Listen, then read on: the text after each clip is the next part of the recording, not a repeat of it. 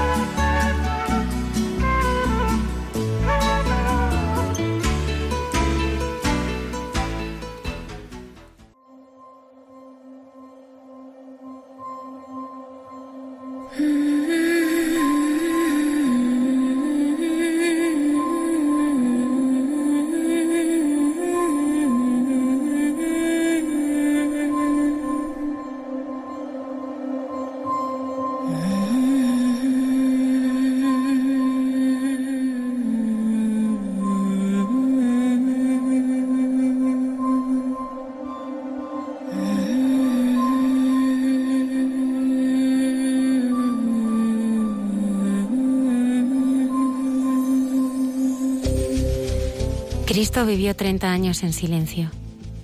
Más tarde, durante su vida pública, se retiró al desierto para escuchar al Padre y hablar con Él.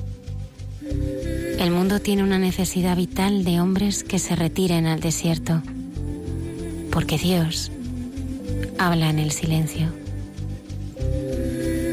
El silencio no es una ausencia, es presencia, la presencia más intensa que existe. En esta vida, lo verdaderamente importante ocurre en silencio. La sangre corre por nuestras venas sin hacer ruido. Y solo en el silencio somos capaces de escuchar los latidos del corazón. La caridad nace del silencio. Nace de un corazón silencioso capaz de escuchar, de comprender de acoger. Señor, dame un corazón que sepa escucharte.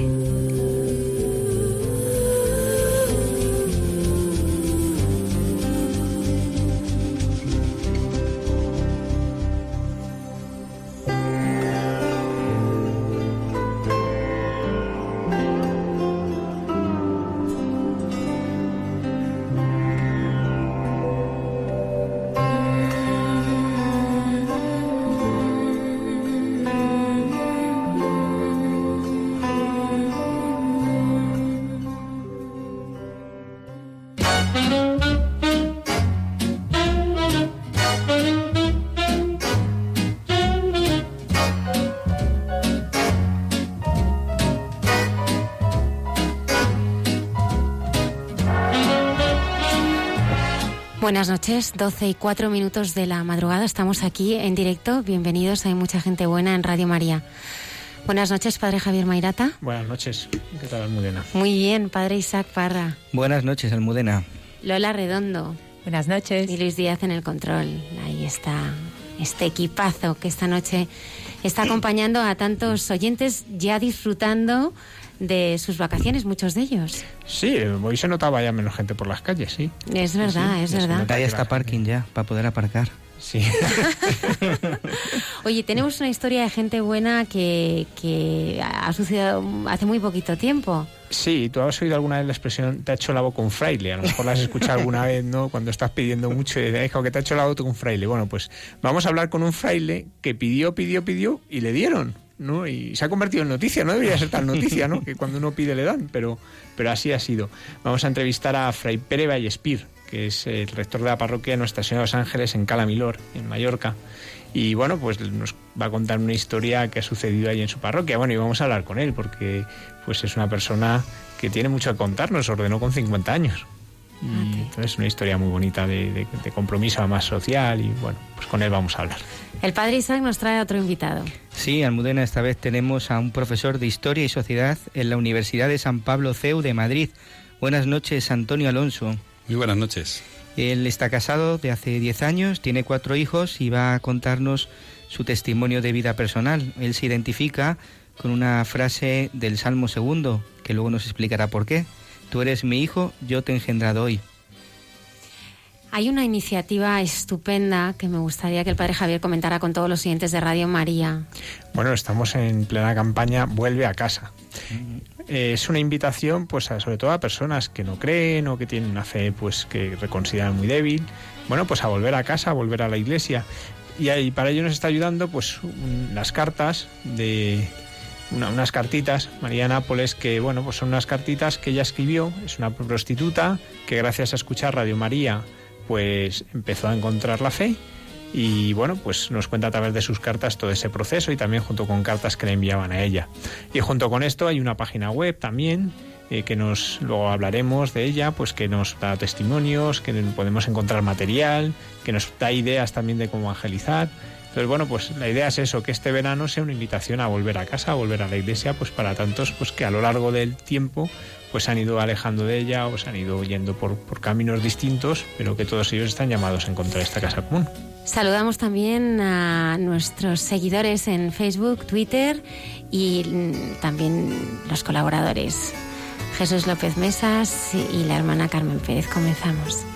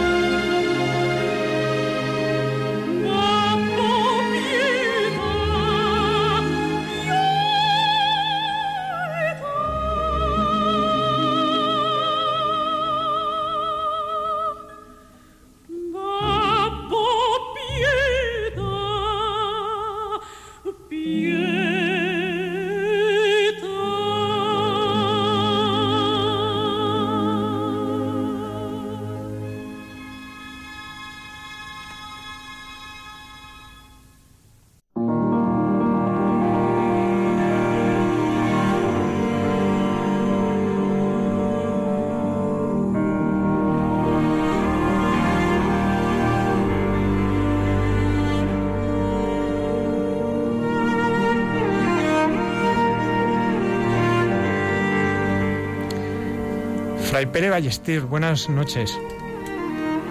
Buenas noches. Buenas noches. Muchas gracias por estar con nosotros en nuestro programa. Yo también contento de poder estar aquí con todos vosotros y los oyentes también. Bueno, yo a Fray Pérez le conozco porque tenemos un amigo común, Jacinto, que Exacto. sí, que él cuando estuvo, él estuvo en, en la ordenación, porque Fray Pérez Ballester se ordenó con 50 años, ¿verdad? Con 40 exactamente, ¿eh? Con 40. Ah, bueno, bueno. Entonces, Ahora tengo, exactamente ahora tengo 54, a lo cual llevo pues esos cuatro años, casi cinco ya, de ordenación. Sí. Porque, bueno, entré, como se dice, soy de estos que me lo pensé mucho. ¿eh? Pues en, esa ordenación, después de esa ordenación, este amigo común nuestro escribió una carta abierta. No sé si la recuerda. sí, perfectamente. Y, dice, hablando de la celebración, dice, a pesar de mi ateísmo recalcitrante, del que tú ya sabes, he de reconocer que siendo uno más entre aquel gentío que abarrotaba la catedral, sentí que formaba parte de algo grande. Algo que me sobrepasaba, que no entendía. Durante ese un segundo, envidié a aquellas personas que me rodeaban, creyentes que no se cuestionan la existencia de Dios. Bueno, es una carta muy bonita, no podemos leerla entera, evidentemente, ¿no? Pero, pero sí este fragmento, ¿no? Algo que, que cuando contaba la, el momento de la ordenación, pues contaba que fue algo impresionante, ¿no? Allí había mucha gente que no era creyente, que, que la habían conocido pues a lo largo de los años en que ha tenido un, un, gran compromiso social, ¿verdad? Sí, la verdad es que mm, yo creo que eh, ordenarme a los 40 años eh, creo que fue un... Para mí creo que fue toda una experiencia porque quieras o no quieras, pues uno ya va preparado, ya sabe de lo que va la vida. Y además empecé como fraile, que soy fraile franciscano a todos los efectos. Y después, bueno, pues me costó muchísimo el hecho de que, bueno, eh, la vida te da muchas vueltas. y yo desde los seis añitos le decía a mis padres que quería ser cura. Pero en esos momentos es que me dijeron los curas que todo el mundo sabía, que no entraba nadie. Y mis padres dijeron que también esperarían. ¿eh? Y esperando, esperando, pues bueno, entre los estudios, después lo otro, lo otro, después el servicio militar, pues nada, fuimos pasando los días o los años hasta que un día me dije, Pedrito, ¿qué quieres ser cuando seas grande? Y aquí ha acabado, de cura y de fraile. Así que eso es un poco la historia en breve. Y Jacinto ha participado, pues, unos ocho años de esa vida, precisamente que estuvimos juntos, a lo cual aprecio muchísimo. Y también a un pueblo que estuvimos juntos, que es Yo Mayor en Mallorca, donde tenemos él y yo muchísimos amigos. Fray Pérez, eh, usted se dedicó, estuvo en Cruz Roja, estuvo en la Hermandad de Donantes de Sangre, incluso participó en la vida política. Sí, eh, correcto. ¿Qué aporta el ser fraile franciscano? Porque había todo ese compromiso con la sociedad. ¿Qué aporta el ser fraile franciscano en ese otro compromiso con la sociedad? Mm, bueno, el, ser fraile franciscano es eh, tener al lado lo que yo le digo, la historia de Francisco, la vida propia de Francisco, contada por, por sus frailes. Pero es que Francisco es eh, vivo hoy, es igual, y lo que escribe también. Es decir, solo nos dice que hemos de ser una perfecta alegría, aunque nos den tortas. Y eso en esta vida es muy complicado, es decir... Muy complicado. Pero, sí, sí, es verdad. Es decir, eh, tú puedes intentar hacer las cosas bien, pero alguien piensa que no lo has hecho bien. Y tú tienes que decir como Francisco, esto es la perfecta alegría. Que vayas a pedir pan a una casa y te tiren un vaso de agua o te tiren un cubo de agua. La perfecta alegría es saber que uno cuando se va a dormir, dentro de un rato yo iré es poder decir, algo hecho bien, gracias Señor. ¿En qué momentos del ministerio vive más esa perfecta alegría? Mm, pues la verdad es que lo vivo en cualquier cosa. Ayer, por ejemplo, en un funeral de una persona muy querida, muy rica, pero solo había en el funeral ocho personas que eran sus trabajadores. Y en ese momento yo me sentí feliz de poder ser parte de la despedida de ese de ese señor que falleció en Calamillos hace dos días y que solo se han acordado de él sus trabajadores. Su familia está en Estados Unidos. Y se ha ido con una inmensa fortuna, pero con muy pocos amigos. Y a lo mejor estar allí ayer era para mí una cosa muy sentida porque lo conocí, porque era un gran hombre y siempre que le pedíamos ayuda estaba al lado de nosotros. Por eso a veces la perfecta alegría la encuentras en cualquier lugar, tanto cuando tú la das como cuando tú la recibes. Fray Pérez, eh, como decía, bueno, pues eh, usted se ordenó ya pues después de, mucha experiencia. ¿Cómo, ¿cómo acogió La, gente pues el de repente esto? Porque, bueno, pues eh, ya nos cuenta que desde pequeño no tenía claro. Jacinto lo cuenta en esa carta, dice, yo siempre lo he tenido claro, que era lo que quería. Pero, ¿cómo, ¿cómo fue acogido por la gente? Sobre todo eso, pues moviéndose en tantos ambientes, en tantos lugares. ¿Cómo fue acogido pues, este paso? Mira, la familia, como te lo diría, como una especie de disgusto, contentos, porque mi padre me decía, a lo último ha salido con la suya. ¿eh? Pero mi padre muy contento, después también, y mi madre también. El ambiente del trabajo, a ver, ¿cómo lo puedo explicar? Eh, yo era asesor del presidente del gobierno de las islas. ¿eh? Así que, bueno, desde coche oficial hasta, bueno, pues aquello de todos los honores y todos los poderes.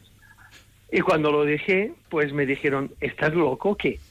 ¿Cómo vas a dejar sueldo? ¿Cómo vas a dejar todo lo que envuelve la vida, podríamos decir, política y tal y cual? Además, con lo que te quieren mucho de, los, de la gente que vas a dejar tirada ahora.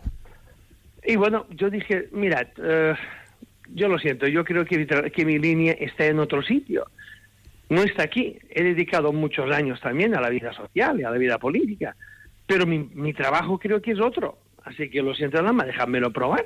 Mm. Si después no es, el, no es el camino, pues ya el Señor me lo dirá, no os preocupéis. ¿eh? Y un presidente de gobierno dijo, textualmente me dijo, el día de mi ordenación, solo te podíamos perder por el jefe, por Dios. y así me perdieron. ¿eh? Pero bueno, y ellos están contentos, ahora ya se lo creen y yo estoy muy contento de la decisión tomada, porque sé que tengo a alguien que me empuja. ¿Desde que se ha ordenado ha estado de rector en Nuestra Los Ángeles o ha tenido otros destinos? Bueno, yo he estado, en, eh, como en la vida, en destinos en la Porcíncula, donde empecé. De la Porcíncula después me mandaron al convento de San Francisco de Palma y también he estado después en, Inca, en un pueblo también importante, donde he colaborado con el colegio, la pastoral, estas cosas. Y después de esto, pues una vez ya mi padre fallecido, pues eh, en el último capítulo, en este no, en el anterior, pues me pidieron para ir a la comunidad de Arta, que está arriba de Mallorca. Y bueno, y allí me mandaron y cuatro días después de mi ordenación me dijeron que tenía que ir a la parroquia de Los Ángeles a hacer de rector. Dije, si hace cuatro días que me han ordenado, Dios mío.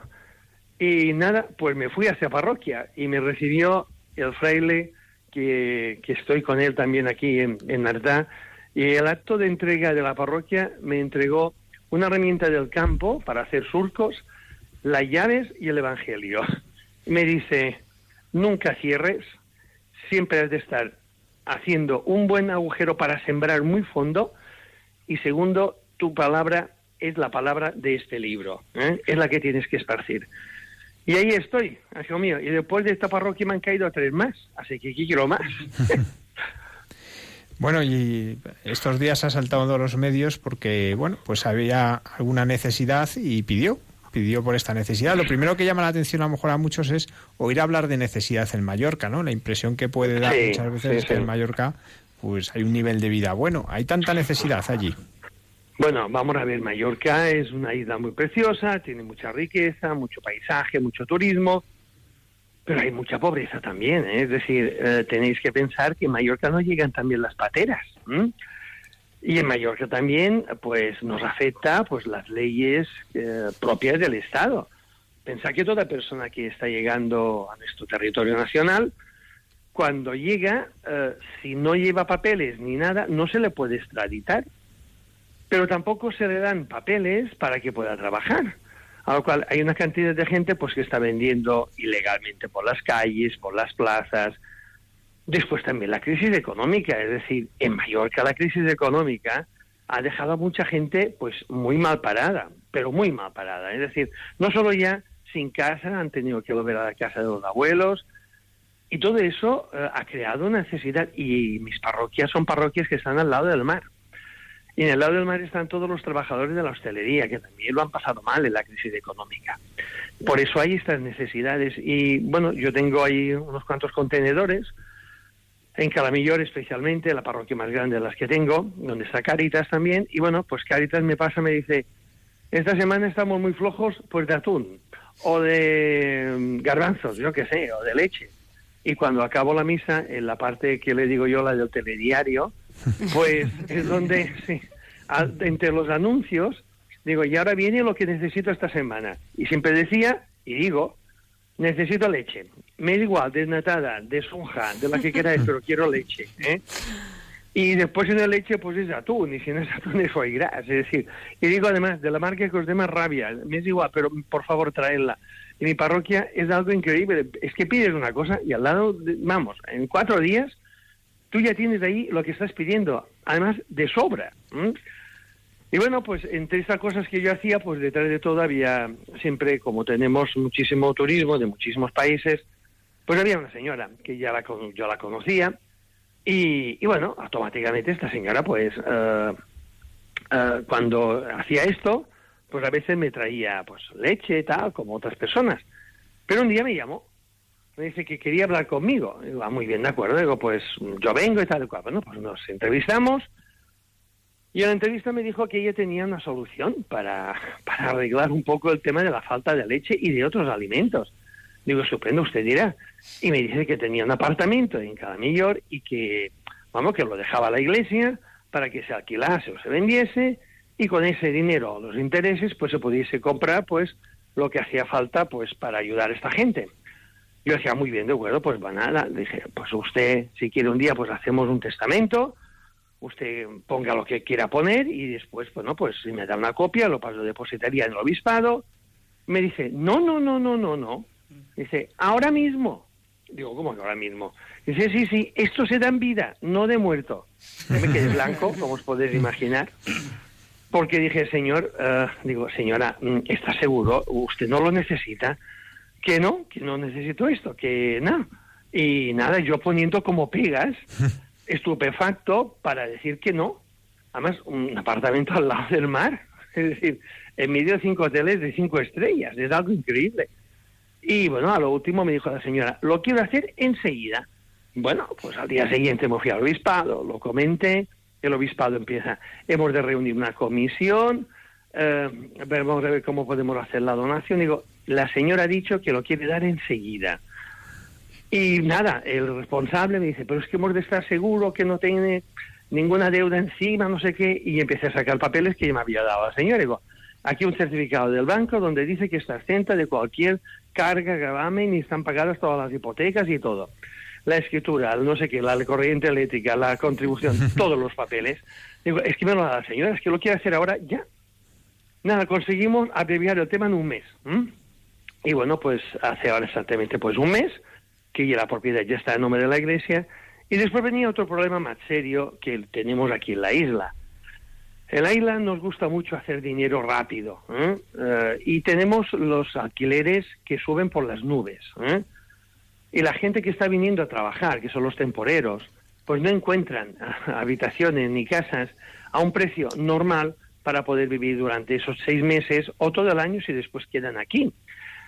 Y pues yo pensé que, bueno, hablando con el obispado, que lo mejor era que esa casa y también las otras las otras rectorías de las parroquias que tengo que no estoy viviendo allí porque yo vivo en el convento con mis hermanos franciscanos pues poderlas alquilar pero a un precio normal para esta gente que viene pues de la península o de otros sitios y que bueno pues le podemos hacer una, un trabajo con ellos un poco social no tener que pagar esas barbaridades. Aquí pensar que se puede pagar por semana 500 euros es decir son 2.000 euros al mes son burradas lo que se paga en estos momentos en Mallorca, en Ibiza, en Formentera para alquilar casas.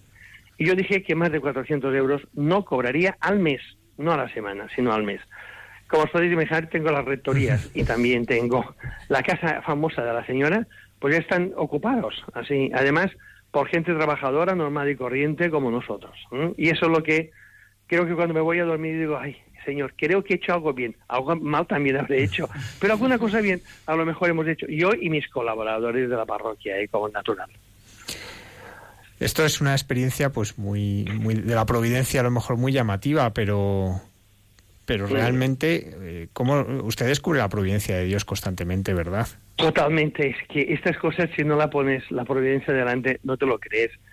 Mirad, os contaré la última que ha pasado anteayer, bueno, sí, el domingo pasado. Eh, yo en la misa dije que ya teníamos el, inquilino ahí dentro, estaba todo arreglado y firmado y que ya habíamos comprado pues los aparatos electrodomésticos, habíamos hecho las cuatro reparaciones necesarias, tal y cual. Bueno, acabada la misa, yo siempre tengo un cepillo al fondo de la iglesia que pone donativos para causas sociales, es decir, en general. Nada, entonces cuando acaba la misa siempre tengo la costumbre pues de vaciar pues todo lo que hay para allí para evitar también después sustos innecesarios. Bueno, y cuando abro el cepillo de detrás, en un sobre me pone, padre, para que pueda pagar los electrodomésticos. Y dentro había un billete de 500 euros. Claro, eso si tú no lo pones en mano de la providencia, eso no lo explicas. Es decir, la buena gente que hay y que además, pues eh, la gente que creo que también cuando tú le tocas el corazón, la, gente responde, yo no tengo ninguna duda. Y Dios está detrás, seguro, pero además. Junto con, pues, con, estas pruebas de la, de, la providencia, también habrás visto montones de gestos de, amor del Señor, ¿no? De, su ternura, de su delicadeza. Eh, ¿Nos podrías contar alguno de estos momentos en que has visto eso en, pues en estas personas, en estos rostros concretos?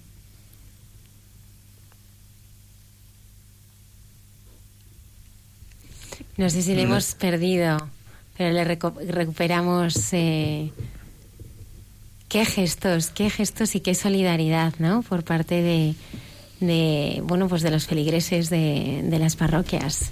Sí, no, y la prueba de eso cuando se pide, y se pide y se, se pide bien, ¿no? Y se sabe llegar al corazón, la gente da, la gente es muy generosa. En España la gente es generosa. Y la prueba, por ejemplo, es que de las obras misionales pontificias somos el segundo país del mundo que más da, solo por detrás de Estados Unidos, con muchísimos más habitantes. Entonces, eh, realmente en España hay una generosidad, hay una iglesia necesitada, es prueba de ello también, es decir, que, que, se da, lo que pasa es que hay que pedir, ¿no? Y no, no siempre sabemos pedir, a lo mejor pues nos falta fe en que nos van a dar, ¿no?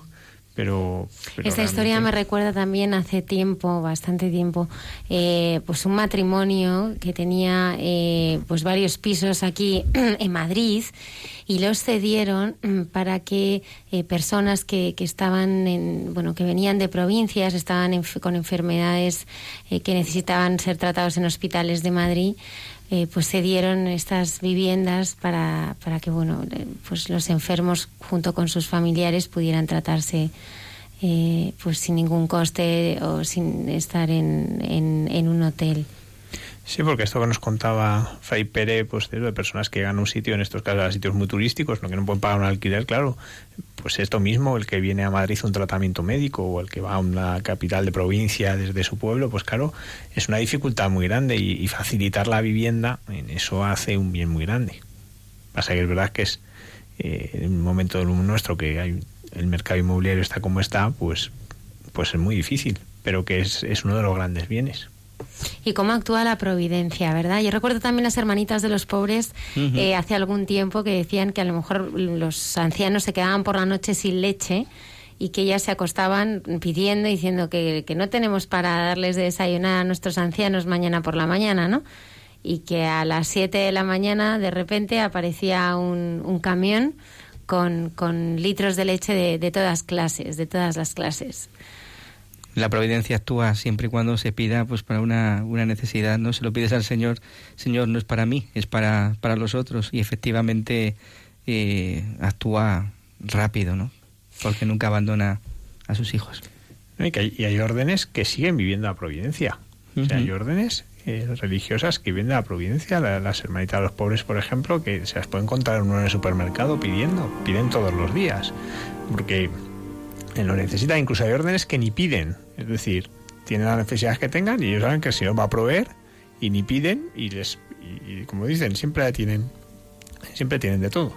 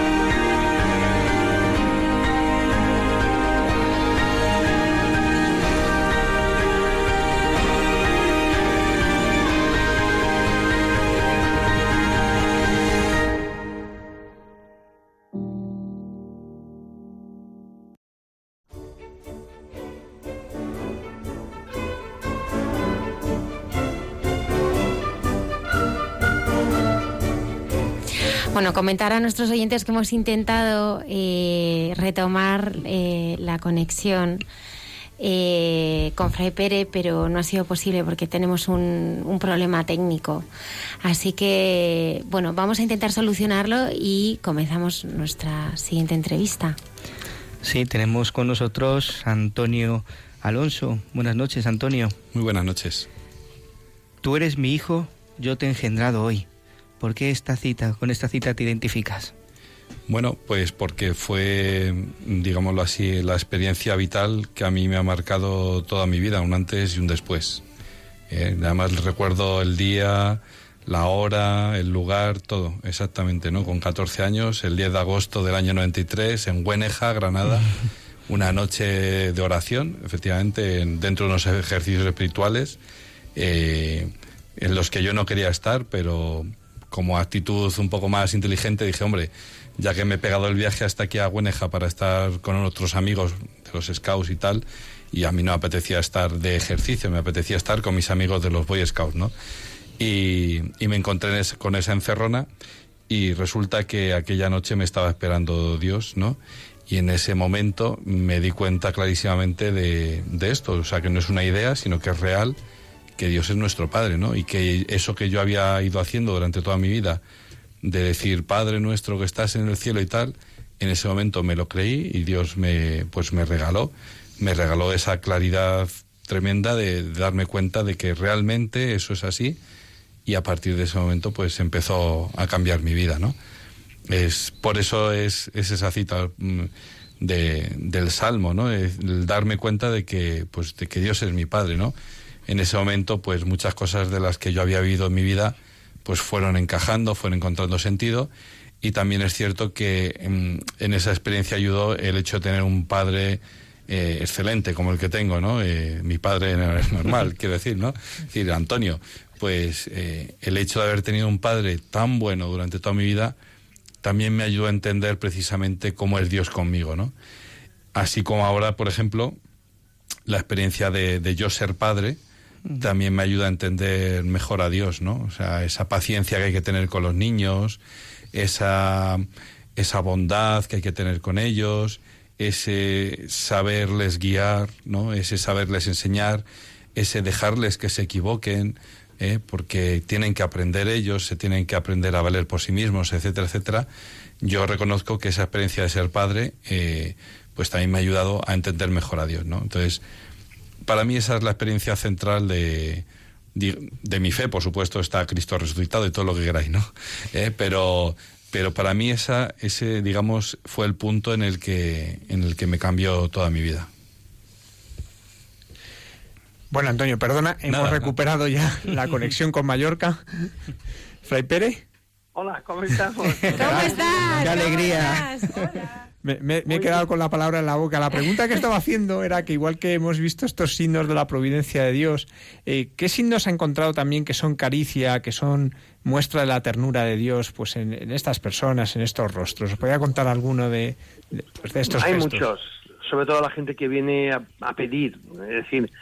Eh, y después también la gente que viene eh, con problemas. Piensa que nosotros, bueno, yo en la parroquia tengo pues muchísimo turista, es decir, desde polacos a irlandeses, a franceses, hay de todo.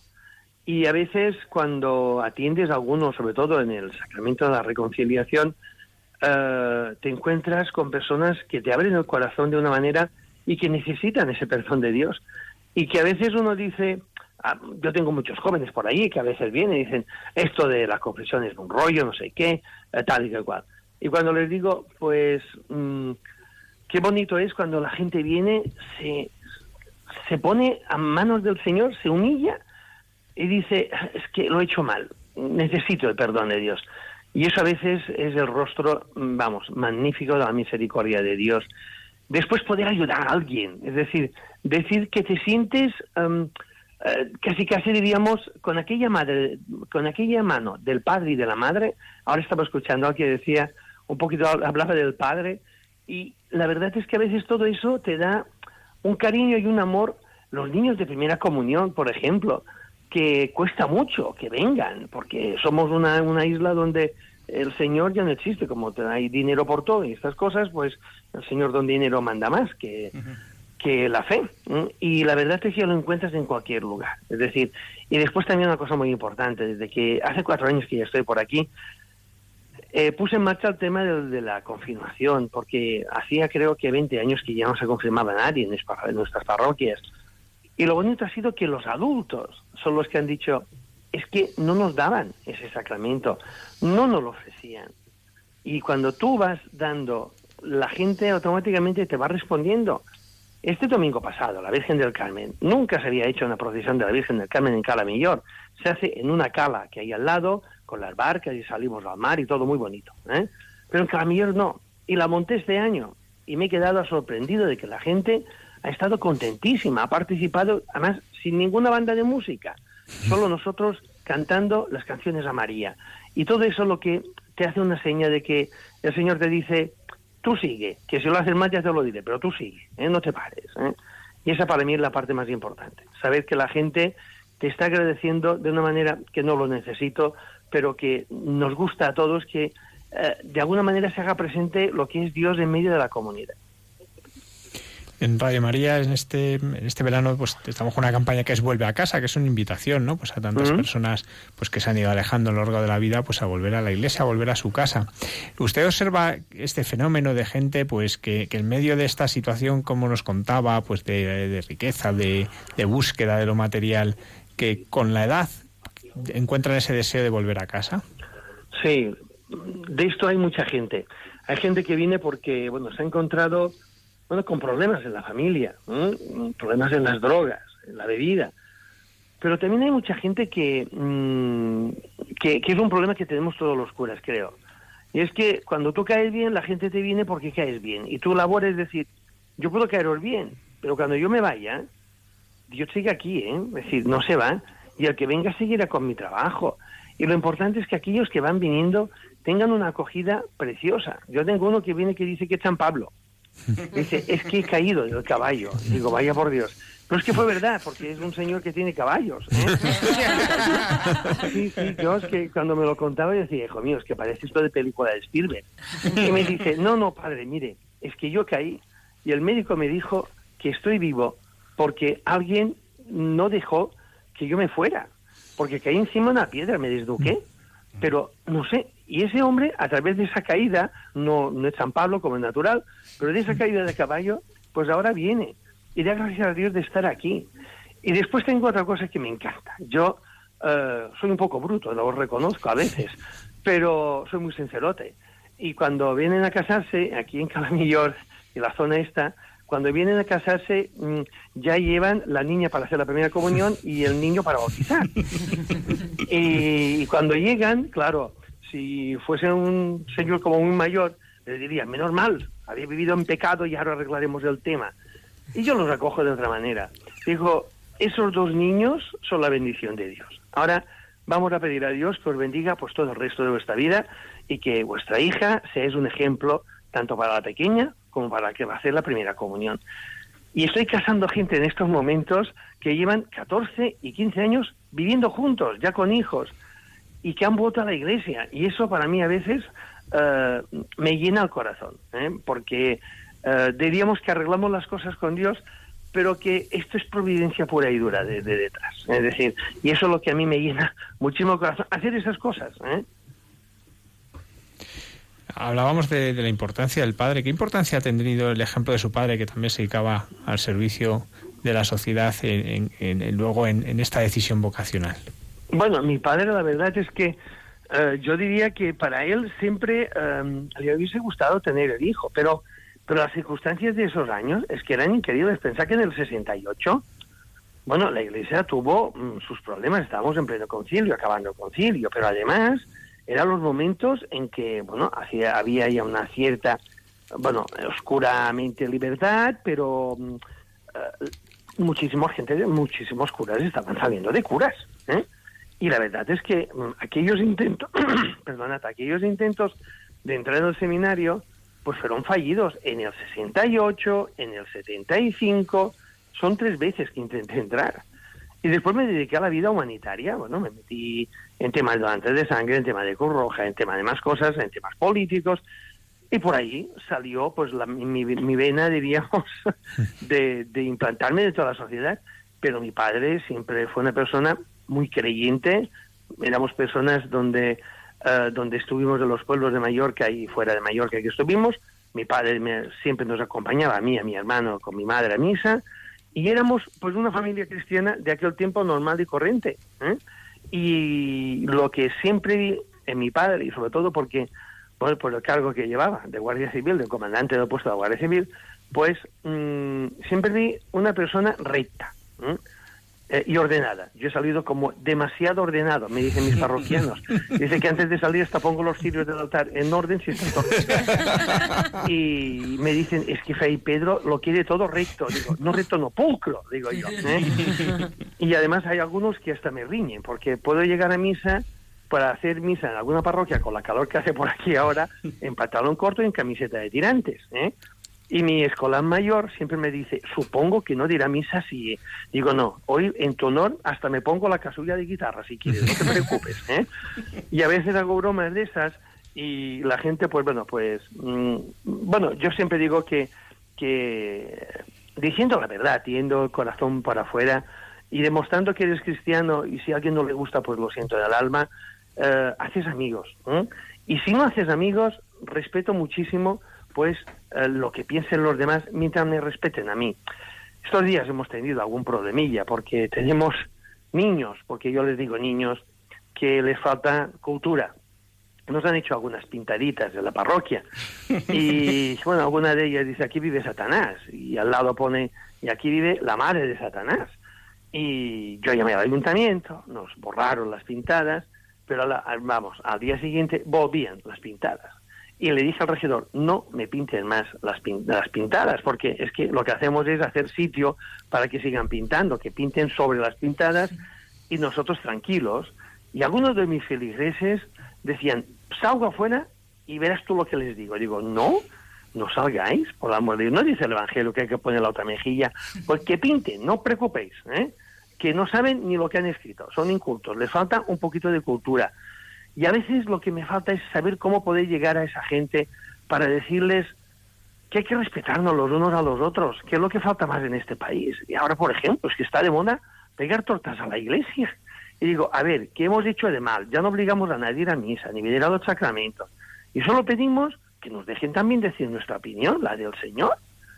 Y a veces eso cuesta mucho. En, la- en esta sociedad y en la de Mallorca no lo quiero contar, pero bueno, es punto y aparte. Fray Pérez de Almudena, yo me pregunto... Hola, Almudena. Hola, ¿qué tal? Yo me pregunto, mm, bueno, viendo tu, tu vida, ¿no? Tal ¿Mm? como nos la has contado, ¿no? Pues una persona, un profesional en distintos ámbitos que, bueno, pues lo has tenido todo, ¿no? Sí, efectivamente, Es verdad. ¿no? En, en ese mundo de, de privilegios. A mí es que toda vocación me sigue pareciendo siempre un milagro. Sí. Y dentro de tu vocación como fraile franciscano, eh, donde lo has dejado todo por seguir a Jesucristo, pues a mí me gustaría que me hablaras de él. ¿Cómo es esa intimidad en oración, ese rostro que tú conoces, experimentas y que lo que tú dices, ¿no? Te, te empuja, ¿no? Hay alguien que está que esté que, que, que, que, te ha empujado y que, y que te ha arrebatado para, para él, ¿no? ¿Cómo es ese rostro de ese Señor que tú conoces? Para muchas Pues- personas que quizá nos están escuchando y, y no lo conocen. Mira, el rostro para mí es eh, cualquier persona que veo. Es decir, la señora que pasa por delante de la parroquia con aquella silla de eléctrica y cada domingo viene a comulgar. Algún regidor de mi ayuntamiento que es que no cree y además es que no le gusta que los otros creamos. Y yo cuando voy por el lado siempre le hago bromas. Y es el rostro del Señor. Es decir, mira, cada uno de nosotros cuando nos levantamos por la mañana, el primer rostro que vemos, ¿eh? bueno, si nos ponemos los lentes, es el nuestro, en el espejo. ¿eh? Y en ese rostro, si queremos, reflejaremos durante todo el día el rostro del Señor, que es la mansitud, es la alegría, es la esperanza de todos nosotros. Y a veces, para hacerlo presente y para poderlo explicar a los demás, lo tienen que ver en nuestros ojos, en nuestras palabras y en nuestra manera de ser. Es decir, si cogemos la palabra de Dios, ¿cuántos de nosotros no nos acordamos que id por el mundo y esparcid lo que yo os he enseñado? Y hoy el Evangelio de ayer lo decía muy claramente, porque yo soy manso y humilde de corazón. tenemos que ser mansos y humildes de corazón, no tontos, cuidado, pero tenemos que demostrar que el rostro del Señor lo tenemos en cualquier persona que está delante de nosotros y que nos ve y si nos ve a nosotros, también Él verá el rostro del Señor. Y aparte de eso, es decir, mm, yo siempre he creído que la parte esa de las obras, ¿eh? De las obras y del reflejo de un buen cristiano en el otro, primero crea a lo mejor, si no le gusta, rabia, pero en el fondo después hay envidia y nuestra labor es que esa envidia se convierta para él eh, en una esperanza de vida. Mirad, yo no sé a veces si vosotros lo habéis hablado en radio, pero ¿cuántos jóvenes hoy se están suicidando en Mallorca? Es terrible. Es verdad. ¿Y por qué se están suicidando? Porque no tienen a nadie al lado. No tienen a Dios, pero es que tampoco tienen amigos, tienen un móvil, tienen el WhatsApp, el Internet y todas las otras tantas cosas. ¿eh? Pero cuando se encuentran solos, cuando necesitan la presencia del Señor delante, no la tienen y después toman esas decisiones. Por eso a veces, cuando yo tengo jóvenes por ahí al lado, siempre salgo, les hago cuatro bromas, a ver cómo podemos hablar. Y ellos a veces me dicen una cosa muy divertida. Y, ¿Tú crees en eso? Me dicen. Digo, yo sí. Y, la verdad es que a veces pues he podido entablar una, conversación con ellos. ¿Los he convencido? ¿Les he enseñado el rostro de Dios? No lo sé, pero lo he intentado y es lo importante. No nos queremos en nuestras casas, en nuestras parroquias, en nuestras eh, reuniones. Hay que, un poco lo que dice el Papa, lo de las santas periferias está muy bien dicho, ya se ha usado mucho la expresión, pero las periferias es todo. Y es donde hemos de poder demostrar el cariño y el rostro de Dios. Bueno, pues Fray Pérez, muchísimas gracias por haber estado con nosotros, por haber tenido paciencia con nuestros fallos técnicos. no y, te preocupes. Y bueno, pues pedimos y seguro que nuestros oyentes ahora van a pedir mucho por, por usted, por sus parroquias, por todas esas parroquias que atiende. Y, y, bueno, pues también transmítala a esta persona, si puede, que ha tenido este gesto generoso, por nuestro agradecimiento, pues por enseñarnos lo que es la generosidad pues, en, lo, en lo oculto. Eh, pues mira, sí que os voy a decir una cosa, que Uh, esta señora ya ha hecho testamento uh, y yo soy parte en ese, en ese documento, pero que hay una parte um, que ella lo va a dejar a Radio María. Para que lo sepáis. Anda, Qué bonito. mira. Pues con más razón todavía. Ah, no lo sabíamos, ha sido... Uh, no, pero lo quiero decir porque, vamos a ver, no será para Radio María de aquí de España, será para Italia. Mm. Pero ella es una gran persona que escucha, le encanta escuchar todo el día también Radio María. No creo que me esté escuchando en estos momentos, si no me va a reñir mañana por decir lo que he dicho. Pero sí que os tiene muy presentes porque os encanta. Lo cual, para que sepáis que también el rostro de Dios está en una señora que se llama Rosaria. ¿Mm? Qué bien, le damos las gracias. Recordar también a todos los oyentes que, bueno, Radio María vive de la providencia. Aquí, pues somos todos voluntarios. eh, bueno, pues no hay anuncios.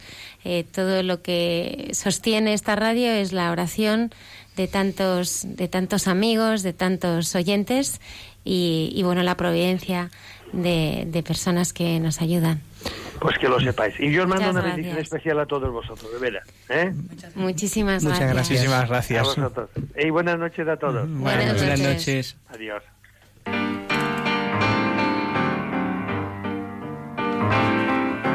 Vieni via, vieni via di qui. Niente più ti lega questi luoghi, neanche questi fiori azzurri. Via, via, neanche questo tempo grigio, pieno di musiche e di uomini che ti sono piaciuti. It's wonderful, it's wonderful, it's wonderful. Good luck, my baby, it's wonderful, it's wonderful, it's wonderful. I dream of you, chips, chips. Do do do do do, chiboom. Do do do do do, chiboom, chiboom. Do do do do do. Via, via, vieni via con me. Entra in questo amore buio, non perderti per niente al mondo. Via via, non perderti per niente al mondo. Lo spettacolo d'arte varia di uno innamorato di te. It's wonderful, it's wonderful, it's wonderful. Good luck, my baby, it's wonderful, it's wonderful, it's wonderful. I dream of you. Chips, chips. Do do do do do. Chip, chip. Do do do do do. Chip,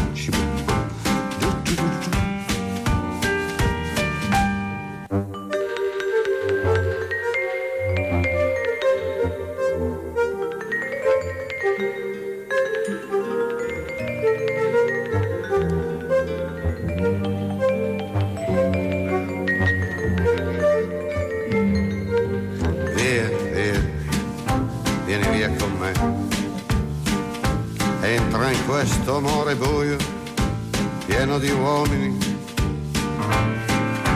Via, 12 y 54 minutos de la madrugada. Hay mucha gente buena. Arroba radiomaria.es es la dirección de correo electrónico a la que nos podéis escribir. Y creo que me decía también Luis desde el control que tenemos un, un número de teléfono ¿eh? para WhatsApps en directo. Esto es novedad, ¿no? ¿Qué número de teléfono? Por si hay algún oyente que quiere dejarnos algún mensaje.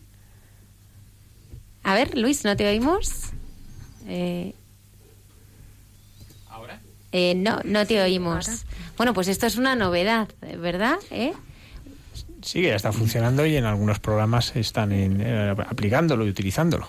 En Facebook y, y Twitter. Mira, Mira, sí, nos lo está está. poniendo Luis para que lo veamos. Es el 668 594 383 668 594 383 Bueno, solamente por si alguno de nuestros oyentes no está todavía muy dormido. Así que retomamos la entrevista con nuestro segundo invitado, ¿verdad, Padre Isaac? Sí, nos estaba contando, nos estaba explicando la, la segunda, el Salmo segundo, la frase Tú eres mi hijo, yo te he engendrado hoy, y nos hablabas de que te habías sentido como hijo y que habías descubierto a Dios como padre, ese padre paciente que, que permite muchas veces que nos equivoquemos para enseñarnos, ¿no? Eh, cuando entraste en la adolescencia tuviste una experiencia de fe. Cuéntanos. Sí, bueno, ya digo, eh, yo, vamos, ese verano del año 93 hice el Camino de Santiago con los Boy Scouts y luego se me había acabado ya el qué hacer y nos fuimos a unos ejercicios espirituales con los misioneros Verbunday, precisamente, que nacieron en Mallorca. ¿Eh? Hace, sí, sí, hace ya pues eh, más de 50 años, ¿no? Y precisamente, eh, claro, mm, yo me enganché con estos misioneros de Verbunday y a partir de ese momento mi idea era era pues eso, dedicar, entregar mi vida al Señor como misionero Verbunday, de tal manera que hasta los 18 años eh, no pude entrar de, en el noviciado y entonces entré en el noviciado, hice un año de noviciado en Madrid y otro en Mallorca, precisamente, Mm. ¿no? Y, y bueno, pues eh, la verdad es que fueron dos años eh, estupendos y ahí los anteriores también, en los que, bueno, pues eh, recibí una formación muy, muy buena, muy sólida, sobre todo fundada, pues, en la palabra de Dios, porque de ahí el nombre, ¿no? Verbum ¿no? Entonces, en Madrid nos dedicamos sobre todo a la pastoral universitaria, eh, en la Universidad Complutense y efectivamente mm, la mitad, mm, quiero decir, eh, muy buena, muy mucha parte del día era oración o preparación de, de la predicación y luego la otra parte del día era predicación. Es orar y predicar, orar y predicar, ¿no? Entonces, eh, el año en Madrid muy bien y el año en Mallorca estupendísimamente bien. La verdad es que escuchando a- al, anterior entrevistado, eh, pues me venían muchísimos recuerdos, ¿no? De, de mi año allí. eh, yo- nosotros vivíamos en establiments, pero nos movíamos a toda la isla prácticamente, bueno, a algunos pueblos de la isla, a Esporlas, a, a, Sa- a Sapobla, a, a Calamillor no, no fuimos, pero en Palma de Mallorca también estuvimos, ¿no? Entonces, eh, para mí fue una experiencia muy buena, ¿no? Y que a mí me ayudó personalmente, me ayudó muchísimo para crecer, para madurar.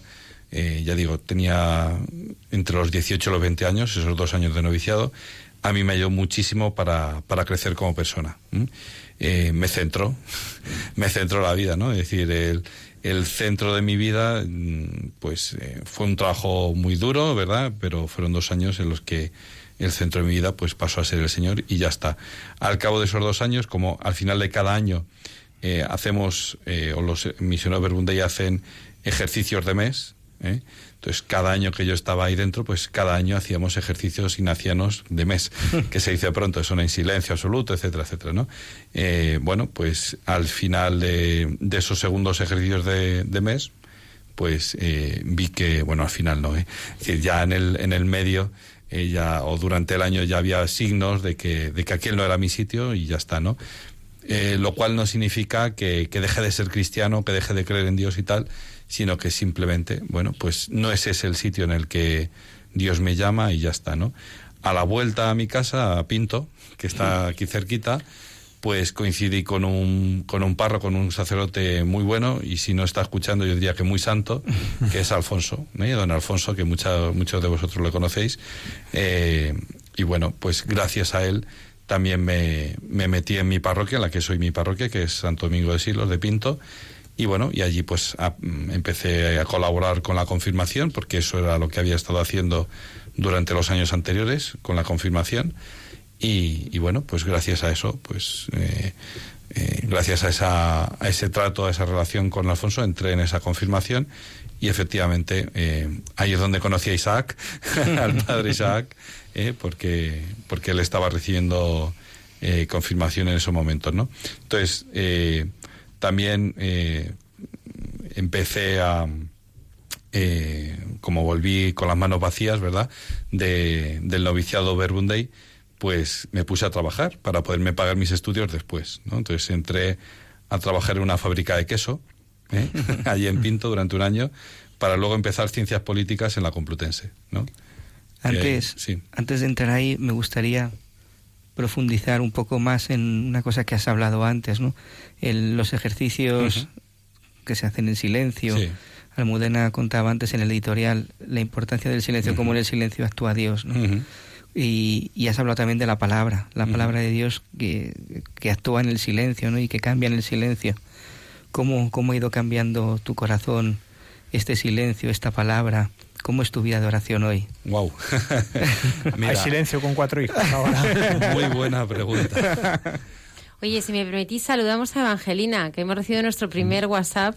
Y nos está escuchando desde Vancouver, Canadá. A las cuatro horas, allí cuatro cuatro, cuatro horas, seis, las cuatro de la tarde. ¿eh? ¿Eh? Entonces, nada, la, Saludos a Evangelina. desde Canadá. Qué barbaridad.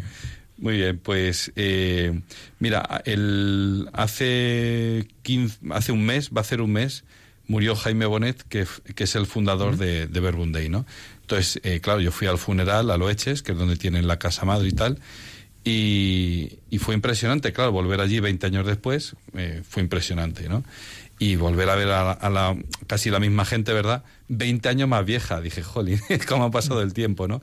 Y entonces, claro, empecé a, a, pensar todo eso que, que, tú me preguntabas antes, Isaac, de cómo ha ido eh, modelando la palabra de Dios en mi vida. Pues, eh, pues efectivamente, eh, hombre, yo ni mucho menos soy un santo y si mi mujer escucha el programa mañana por la mañana, lo podrá corroborar pero procuro, procuro exponerme a, la palabra de Dios, ¿no? procuro acercarme al sagrario de vez en cuando, ¿no? Eh, gracias a Dios eh, trabajo en un sitio eh, privilegiado, ¿no? Que es el CEU, ¿no? La Universidad CEU San Pablo. ¿Por qué? Porque en cada facultad hay una capilla. Entonces es muy fácil, muy fácil. casi te tropiezas y entras, ¿no? Sin querer, ¿no? Entonces es muy fácil, ¿no? Ponerse, ponerse a tiro del Señor, exponerse eh, ante el Señor y bueno y dejar que, el Señor pues vaya diciendo cosas, ¿no? Y, ya digo, hace ya digo hace un mes prácticamente murió este señor, el, padre Jaime Bonet, y, entonces eh, vinieron a, a, mi recuerdo muchísimas de las cosas que él había dicho en ejercicios, muchísimas, ¿no? Y, como eso, eh, con el paso del tiempo, digo, anda, pero esto me caló, esto también, esto también, ¿no? Yo con él tuve tres o cuatro, eh, digamos, anécdotas personales, no de estas que suceden en general, sino así en persona y tal, y veo que incluso en esos dos o tres cositas que él me dijo a mí, veo que a mí me han, me han dejado huella, ¿no? Y, bueno, en fin, eh, lo de los cuatro hijos, ¿cómo encontrar sitio? Pues gracias a Dios existe una cosa que se llaman colegios. ¿Eh? y, gracias a Dios, ya digo, yo trabajo en un sitio privilegiado que es este, ¿no? En el que hay misa diaria, en el que puedes escaparte un ratito y tener un rato de, de silencio y de oración allí ante el sagrario y tal, y nadie te va a molestar. Es decir, ya digo, es un, son privilegios. La verdad es que yo eh, doy muchas gracias a Dios por eso, porque son, son privilegios. Pero efectivamente cuesta, cuesta, cuesta trabajo sacar, sacar tiempo. Eh, no por no por nada, ¿no? Porque todas las facilidades están ahí, sino por hay veces que es la pereza, hay veces que son excusas, hay veces que son, bueno, no sé si lo sabéis, pero los profesores damos clase, lo sabéis, ¿no? Esto, pero además investigamos, entonces leemos y escribimos. Entonces, eh, ocupamos todo el tiempo de la semana en leer, escribir y luego dar clase. Claro, si a eso le sumas las responsabilidades como padre, que no es solo dejarles en el colegio, sino que recogerles, llevarles al logopeda, llevarles a ayudo, llevarles a natación, etcétera, y luego darles de cena. Todo este tipo de cositas, ¿verdad? Al final eh, uno tiene la excusa perfecta para no hacer oración. Bien, pero uno ya sabe también que cuál es el fruto de eso, ¿no? Y el, fruto es el irse separando, dejar enfriar la amistad con el Señor. Y eso al final te lleva al aburrimiento total, ¿no? Entonces, eh, yo procuro sacar ese rato de oración precisamente por eso, ¿no? No por recordar viejos tiempos, no por recordar mi juventud, no por recordar eso, sino porque realmente necesito al Señor eh, cada día. No, no solo que me dé respuestas a mis interrogantes del día a día, etcétera, etcétera, sino que necesito al Señor tal cual, ¿no? Y no como una muleta, sino le necesito a Él, ya está su presencia en mi vida. Porque, bueno, eh, hay, hay, una frase en el Cerro de los Ángeles que es esa de venid a mí todos los que estáis cansados y agobiados, que yo os aliviaré. Pues mm, hay veces que uno se siente muy bien y veces que otro se siente, pues eso, ¿no? Cansado y agobiado por el ajetreo de, de la vida, ¿no? Bueno, pues ahí está la solución, que yo os aliviaré, ¿no? Bueno, pues entonces así ha sido como eh, la palabra de Dios, eh, gracias a esa meditación diaria de horas, ¿no? Eh, mientras era misionero y luego después ya de menos, menos horas, ¿verdad? De media hora como mucho, ¿no? Dando gracias, ¿verdad? de la palabra de Dios, es verdad que uno va cayendo en detalles, sobre todo de cómo Dios nos ama, de cómo Dios nos quiere, de cómo Dios va actuando en nuestra vida. Es decir, Dios no es, un, no es una energía, no es una idea, Dios es una persona que actúa en nuestra vida. Y yo creo que eso, eh, la gente no sé si lo sabrá o no, pero si no cae en la cuenta es porque, pues eso, pues porque no le dedicamos todo el tiempo eh, que se necesita, que se necesita para esto, ¿no? Para caer en, en la cuenta de esto. O porque eh, a lo mejor yo, por ejemplo, no hago bien mi trabajo y no se lo comento adecuadamente a mis alumnos, ¿no? Sin ir más lejos, ¿no? Entonces, no sé si he respondido a las preguntas. yo pasaría del silencio a la predicación, ¿no? Has hablado pues de esta experiencia de predicación. ¿Qué, aprendiste predicando? Porque yo me acuerdo de aquellos años de la universidad, de, pues, de esa vitalidad que había en aquel momento en la universidad, y muchas pues gracias no solamente a, a sino a otros. Pues, había, pero es que Verbundey lo hacía con una frescura que llamaba la atención. Eh, ¿Qué aprendiste tú de, del salir a predicar? Bueno, para empezar, yo era una persona súper tímida. O sea, muy tímida. la cara de Isaac ahora mismo es todo un poema. ¿Cómo? sí, sí, yo era una persona muy tímida. ¿no? Y entonces, eh, y muy introvertida, y muy metida dentro de mí mismo, y si no hace falta salirnos algo, ya está, ¿no? Y sin embargo, ese encuentro con el Señor me cambió radicalmente la vida. Claro, eh, del pasar de las conversaciones ordinarias con tus amigos a predicar delante de 10 personas, 20, 30, 40, 50, 60, las que haga falta, ahí hace falta una transformación y un proceso ¿no? de aprendizaje también. Eh, pues no, no estoy hablando de técnicas de oratoria y no sé qué, sino de, de aprender eh, del maestro qué es lo que hay que decir y, y, qué es lo que se necesita decir, qué es lo que necesitan esas personas en ese momento, ¿no? Entonces la predicación no es un ejercicio fácil, eh, ni mucho menos. ¿eh? Yo, yo en el fondo, en la actualidad sigo siendo predicador porque doy clases, entonces estoy predicando, ¿no? Eh, no solo doy una materia, sino que es una materia también muy adecuada porque es historia social, es decir, es la historia contemporánea desde la Revolución Francesa ver cuáles han sido los cambios sociales y sobre todo el cambio social más importante es ver cómo ha pasado una, la humanidad de ser una humanidad creyente a una humanidad secularizada, ¿no? Que bueno, que sí que hay gente que cree, hay gente que no cree, hay gente de todo, ¿no? Entonces, eh, yo ahí efectivamente les hablo, les hablo de Dios, ¿no? Y les hablo de Dios en cada tema y de la y de la aparente ausencia de Dios en cada tema también, ¿no? Entonces, efectivamente, yo de esos de esos tiempos de, de la predicación, pues eh, aprendí a, no tener miedo, eh, a hablar delante de un público más o menos amplio y sobre todo a, ordenar mis ideas también, ¿no? Para ver qué es lo que les tengo que decir y si lo que les tengo que decir es realmente valioso o, no, ¿no? Y eso, bueno, pues al final luego lo he utilizado en las clases efectivamente, pero también en catequesis de confirmación. Y ahora, por ejemplo, estamos colaborando mi mujer y yo en catequesis de prebautismales y en catequesis de eh, prematrimoniales. O sea que eh, no hemos dejado, no hemos dejado lo que nos deja nuestras obligaciones, ¿verdad? Eh, no podemos tener un grupo de confirmación porque eso los jóvenes absorben muchísima energía y muchísima atención. No basta con reunirles una vez a la semana, darles una charla y ya está. Hay que quedar con ellos a jugar al fútbol o a jugar a la play o a compartir un café con ellos o una Coca-Cola o lo que sea, ¿no? Entonces eso es mucho más de una hora a la semana. Eh, entonces nos dedicamos a algo mucho más sencillito, ¿no? Le comentabas ahora que dais eh, charlas bautismales, es decir, a los padres y padrinos de los niños que van a ser bautizados. Eh, ahí encontraréis pues de todo también, ¿no? Como decías. Eh, ¿Cómo afrontas cuando delante tienes a alguien que pide el bautismo realmente sin fe? ¿no? Hmm. Con una fe, pues que, la fe no se puede valorar, porque no se puede pesar, ¿no? Pero que ves que es una fe débil, una fe, hmm. pues a lo mejor muy muy social en el sentido de, bueno, pues es lo que se hace y ya está, pero no hay una profundidad. ¿Cómo, cómo os situáis ante esas personas?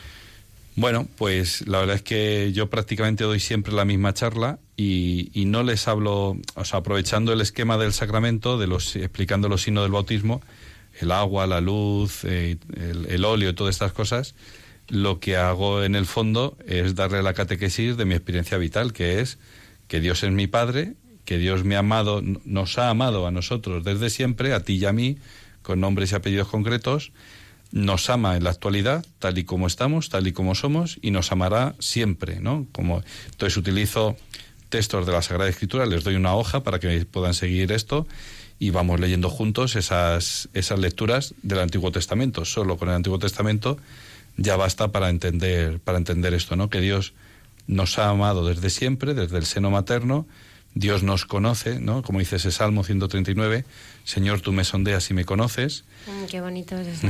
sí. Y luego eso, ¿no? El, el, yo te amaré para siempre, ¿no? Dice, aunque, aunque dice, ¿acaso una madre, una madre de pecho puede, perdón, acaso una madre puede olvidar a su niño de pecho? Ah, pues aunque ellas se olviden, yo jamás te olvidaré, ¿no? Pues, hombre, eh, yo lo que hago es... Eh, no sé si creen o no creen, no, eso ni lo evalúo. Iba a decir no lo juzgo, pero no, ni lo evalúo. Simplemente les doy mi experiencia vital de, de eso, de que Dios me ha amado así y yo creo que esto también lo puedes compartir tú y lo puedes entender tú. Y yo creo que esto mm, lo necesitas tú como lo necesita cualquier hijo de vecino. Entonces ahí entras eh, fácil. Yo le había pedido al padre Isaac y al padre Javier que nos ayudaran a conocer un poco más eh, pues ese rostro, ¿no? Ese rostro que, tratamos cada viernes de, descubrir, ¿no?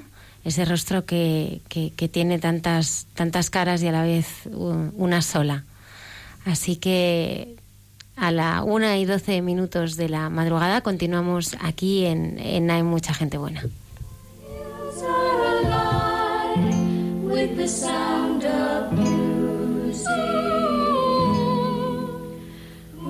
Songs they have sung for a thousand years.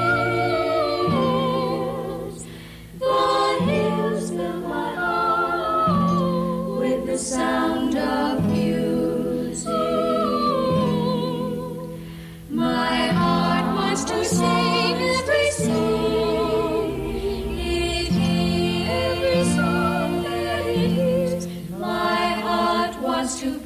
like the wings of the birds that rise from the lake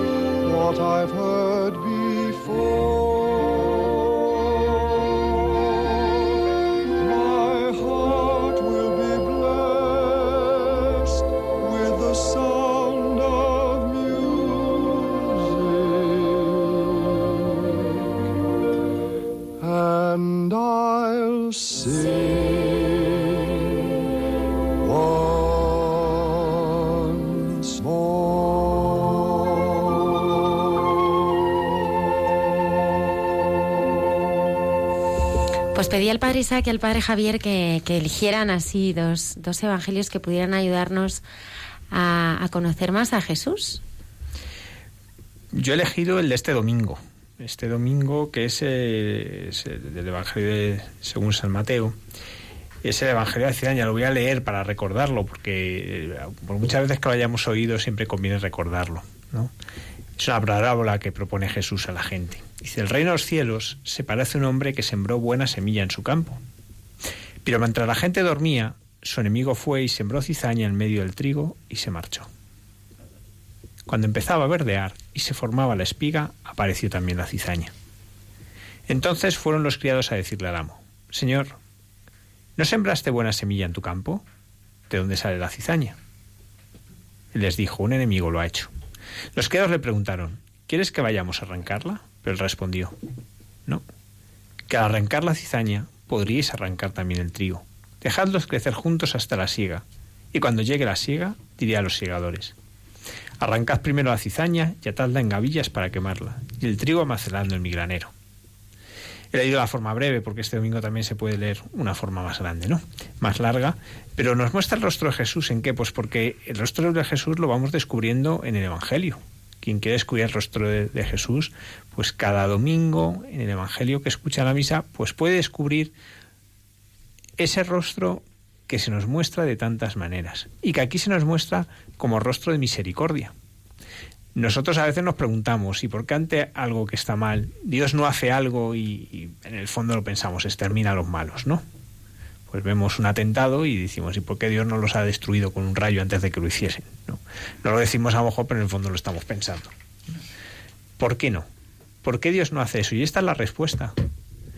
Dios quiere la conversión. Dios busca que todos volvamos a Él. Y Jesús es lo que está buscando. Jesús constantemente busca que nos volvamos a Él. Y por tanto tiene una paciencia infinita con nosotros. Pues claro, aquí es muy fácil hablar de la cizaña y pensar en unos terroristas, ¿no? Pero ¿y cuando yo soy cizaña? Cuando yo eh, soy cizaña de tantas maneras. Por cierto, la cizaña, claro, nosotros cuando pensamos en cizaña pensamos en una crítica, una cosa así, ¿no? La cizaña es lo que crece en el campo que, que, no es tan fácil de distinguir del trigo. Y cuando nosotros somos cizaña, pues Jesús lo que nos muestra es que tiene paciencia, que la apuesta por nosotros, que Él hasta da la cara por nosotros. Y lo hace porque nos ama y porque nos quiere y porque nos quiere, nos quiere, quiere que vivamos bien, quiere que volvamos a Él. Por eso cuando eh, muchas veces eh, nos desesperamos incluso, ¿no? Hasta cuando reconocemos que somos cizaña y nos desesperamos de nosotros mismos y pensamos que no tenemos remedio, el Evangelio es consolador. Y el Evangelio es consolador porque es la palabra de Jesús que me está hablando a mí y que nos está diciendo, yo tengo paciencia de ti. Yo estoy esperando. Y te estoy llamando además. Otra cosa es que tardes en escucharme. Por eso podemos descubrir ese rostro que es misericordia. El rostro de Jesús es siempre rostro de misericordia. Siempre podemos encontrar su misericordia. Incluso en estas parábolas campestres, ¿no? Eh, luego esa parábola sigue con, con, la del reino de los cielos, que crece como una semilla, ¿no? Está mostrándonos ese rostro de Jesús, que es un rostro que constantemente nos recuerda que nos ama, que nos quiere, que nos mima y que de verdad Él ha apostado por nosotros hasta dar su sangre, que lo ha entregado todo por nosotros, que en vez de destruirnos ha dado su vida, ha dejado que le destruyan para que nosotros vivamos, para que nosotros nos volvamos a Él. ¿Pero en qué se concreta todo esto? ¿En qué se concreta? A mí concrétame, por favor. Pues se concreta en tener paciencia. En tener paciencia con los demás, tener paciencia con aquellos que hacen el mal, confiando en que el Señor puede transformar sus corazones y tener paciencia conmigo mismo. Cuando veo que no hago las cosas bien, cuando veo que no que querría hacerlas, porque normalmente uno ve que las quiere hacer, pero no sabe hacerlas, que uno mete la pata. Y es ahí donde uno ve, el Señor tiene paciencia, el Señor eh, respeta, me respeta porque me quiere. Y tengo que aprender más a respetar y a tener paciencia conmigo mismo. La tiene el Señor, pues yo también tengo que tenerla. Trabajando, por supuesto. No vale decir, no, no, como el Señor tiene paciencia, pues ya, ya veremos. No, no. Yo me pongo a trabajar. Yo me pongo a hacer lo que está de mi lado, pero sabiendo que tiene paciencia. Porque somos muy impacientes con nosotros mismos. La mayoría somos muy impacientes con nosotros mismos. Y el Señor lo es. Y se podría concretar otras muchas más cosas, ¿no? Porque también esto se concreta en evitar el juicio. ¿No? Porque cuando juzgamos estamos ocupando el lugar de Dios, ¿sí? O sea, lo grave de juzgar, y más de condenar, es que me pongo en el lugar de Dios. Yo decido quién hace bien, quién hace mal, quién debería vivir y quién debería hasta morir muchas veces. Estoy ocupando el lugar de Dios y ese lugar solo le corresponde a Dios. Y yo, aunque no lo entienda, tengo que descubrirme ante ese misterio y saber que Dios lo hace por amor que lo que está haciendo lo está haciendo por amor. Y eso nos quita de muchas tonterías, ¿no? Porque tendemos a juzgar, ¿no? A vivir en el juicio. Nos quita de muchas tonterías decir, no, no, no quiero ocupar el lugar de Dios. Padre Isaac. Pues yo esta noche he encontrado el rostro de Jesús en el Evangelio de Mateo. Eh, es el Evangelio que se leyó eh, el jueves. Venid a mí todos los que estáis cansados y agobiados, que yo os aliviaré. Y, he encontrado que, pues como este Jesús que nosotros conocemos, el Jesús verdadero, es el único que puede dar el consuelo y la paz. Hablábamos antes cómo estamos en un mundo que sufre, un mundo que está cansado, que está agobiado, está pues eh, cansado de tanto pues de, tanto pecado, está agobiado de tanto estrés.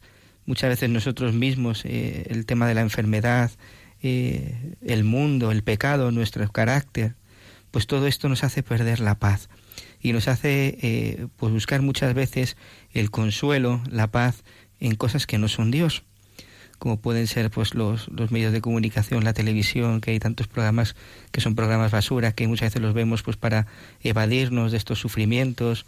O como decía Fray Pérez, que a mí me ha impresionado, ¿no? Eh, pues, pues hay gente que, que, que, que yo cuando pienso en un suicidio, eh, pues no sé, el, el, el, dolor tan extremo ¿no? que, que esa persona tiene que llevar ¿no? dentro de sí para, para llegar a, hacer eso, ¿no? Y decía, es que estas personas están solas porque solo tienen un móvil, pero no tienen un amigo, no tienen un abrazo, no tienen alguien que, que les pregunte realmente y se haga cargo de ellos.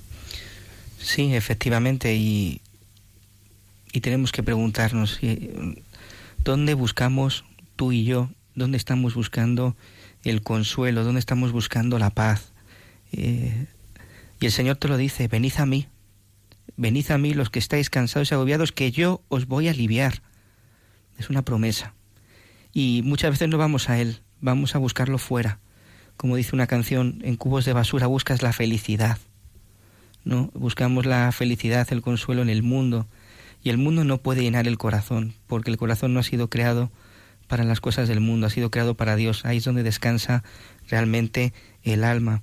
Y, este consuelo, esta paz no es eh, la ausencia del sufrimiento, no es eh, estar con el Señor y aceptar, abrazar y ofrecer todo lo que uno vive en, en cada momento, ¿no?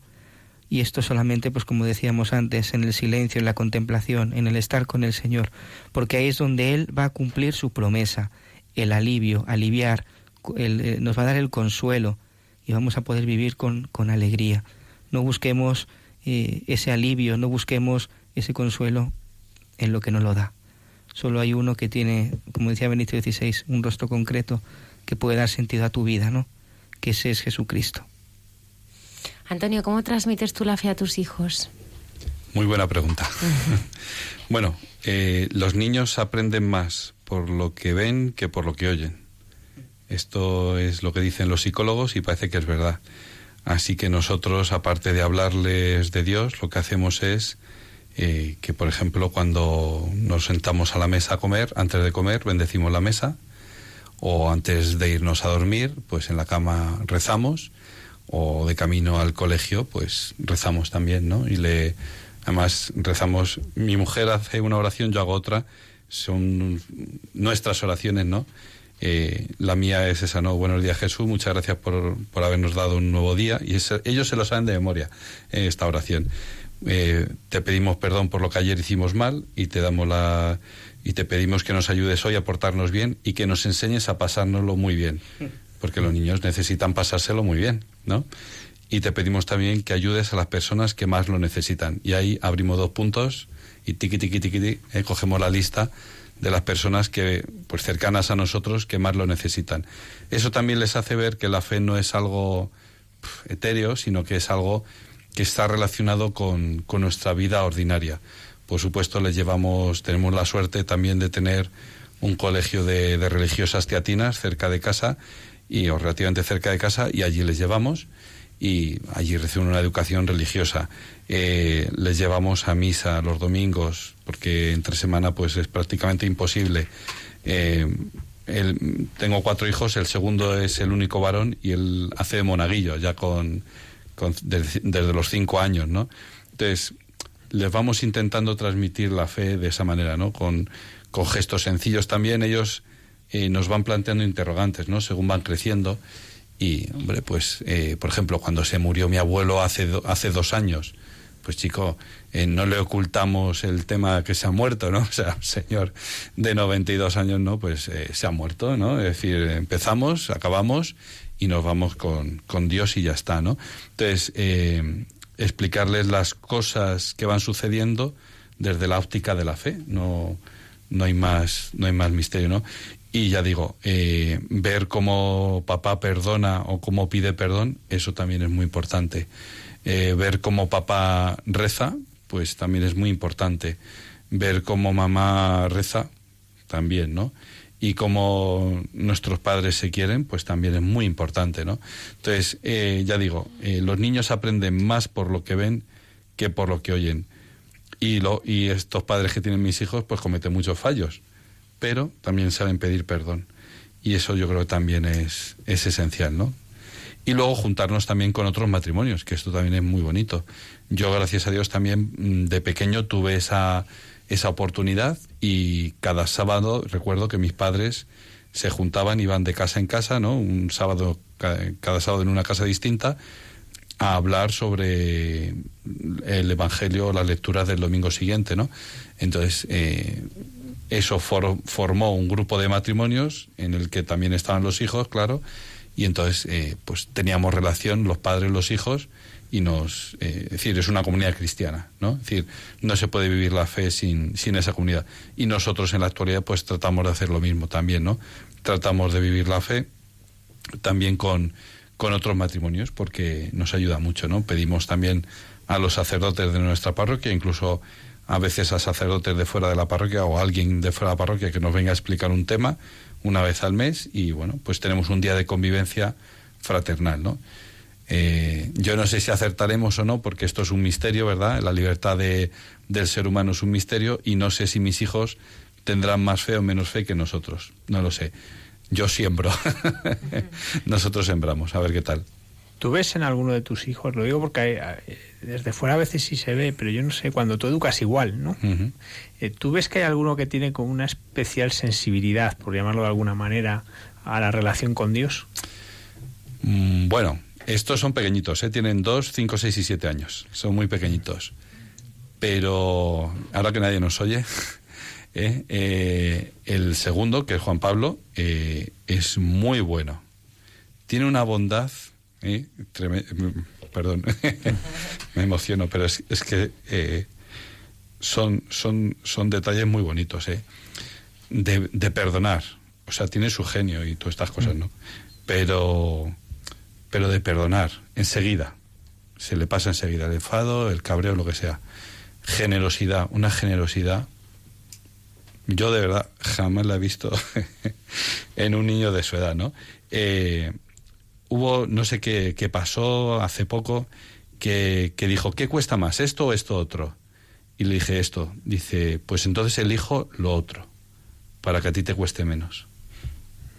O sea, es un niño que es consciente de esas cosas, ¿no? O ayuda a sus hermanos más pequeños, a sus hermanas más pequeñas, con una ternura, una delicadeza. Es muy torpe, él se cae, se tropieza siempre, eh, pero las ayuda, las quiere muchísimo, ¿no? Eh, y él es el monaguillo. y dices, bueno, en el colegio le cuesta centrar la atención y tal. Bueno, pero luego después de la catequesis que recibe con Sor Eugenia, que es una de las Mater Dei, de ahí es Pozuelos, ¿verdad? Eh, después de la catequesis y tal, pues no se le habrá quedado nada. Ay, amigo. Cuando así espontáneamente en medio de la semana te comenta, te comenta algo de que ha visto con, la, con, el, con Sor Eugenia y tal, me deja impresionado, ¿no? Así que no es solo por, por ese tema de la bondad y tal, sino eh, la manera de estar en misa. Es un niño de cinco años ahora, seis años, ¿no? Eh, oye, pues eh, a lo mejor lo suyo es que estuviera mirando al infinito y ya está. Y no, no, está centrado, sabe lo que ha dicho el cura, etcétera, etcétera. De, de los cuatro, de momento, este es el que yo creo que más, digamos, sensibilidad tiene en ese sentido, ¿no? La mayor es un poco más, más independiente, más, la, la tercera es más rebelde y la cuarta, pues, es inocente. Una y treinta minutos de la madrugada, continuamos aquí en Radio María.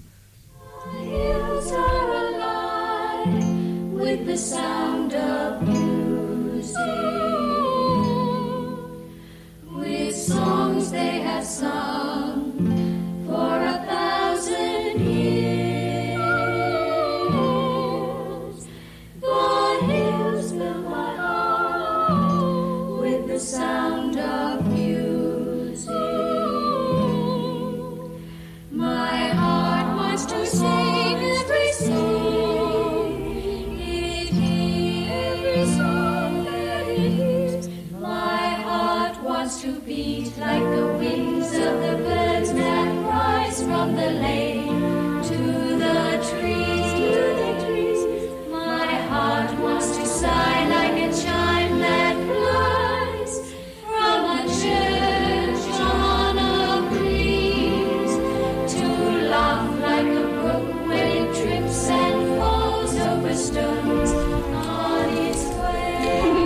Hoy se habla mucho de- del yihadismo, pues por desgracia, porque es, es muy fácil que, que tengamos noticias de unos lugares, de otros. Especialmente eh, lo tremendo es que podría haber noticias todos los días y no las hay porque no salen.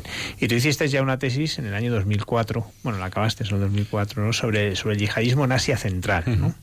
Eh, ¿Qué es lo que te llevó a estudiar este tema? Bueno, pues eh, cuando acabé la carrera, eh, en, en el 2004, eh, me ofrecieron empezar a hacer el doctorado y yo como pues me parecía muy interesante toda la ciencia política y tal, dije, ah, pues venga, me tiro por este, por este tema. Y como había sido recientemente el atentado del 11S y todo eso, bueno, pues me metí a, a estudiar temas de seguridad. Entonces, desde el 2004 al 2008 empecé pues temas de seguridad, ¿no?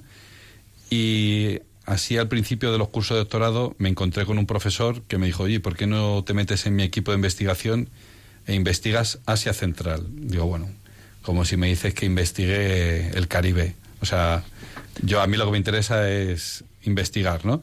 Y entonces me metí a investigar Asia Central y e- inmediatamente uno de los problemas principales allí es este, ¿no? El yihadismo. Siendo así que es una región que es muy tolerante con la, con la religión. O sea, tradicionalmente el Islam que se ha sentado allí es un Islam muy tolerante con la religión. Yo tengo amigos que son de allí y, son muy tolerantes. Es decir, eh, allí, por ejemplo, yo siempre que he viajado a Uzbekistán o a Kazajstán, yo he ido a misa el domingo y a mí nadie me ha, me ha registrado antes de entrar, ni me han impedido ir allí, ni. Me han señalado, pues mira, es por aquí tal. Hablando con los obispos de allí, no hay ningún problema en ese sentido, ¿no?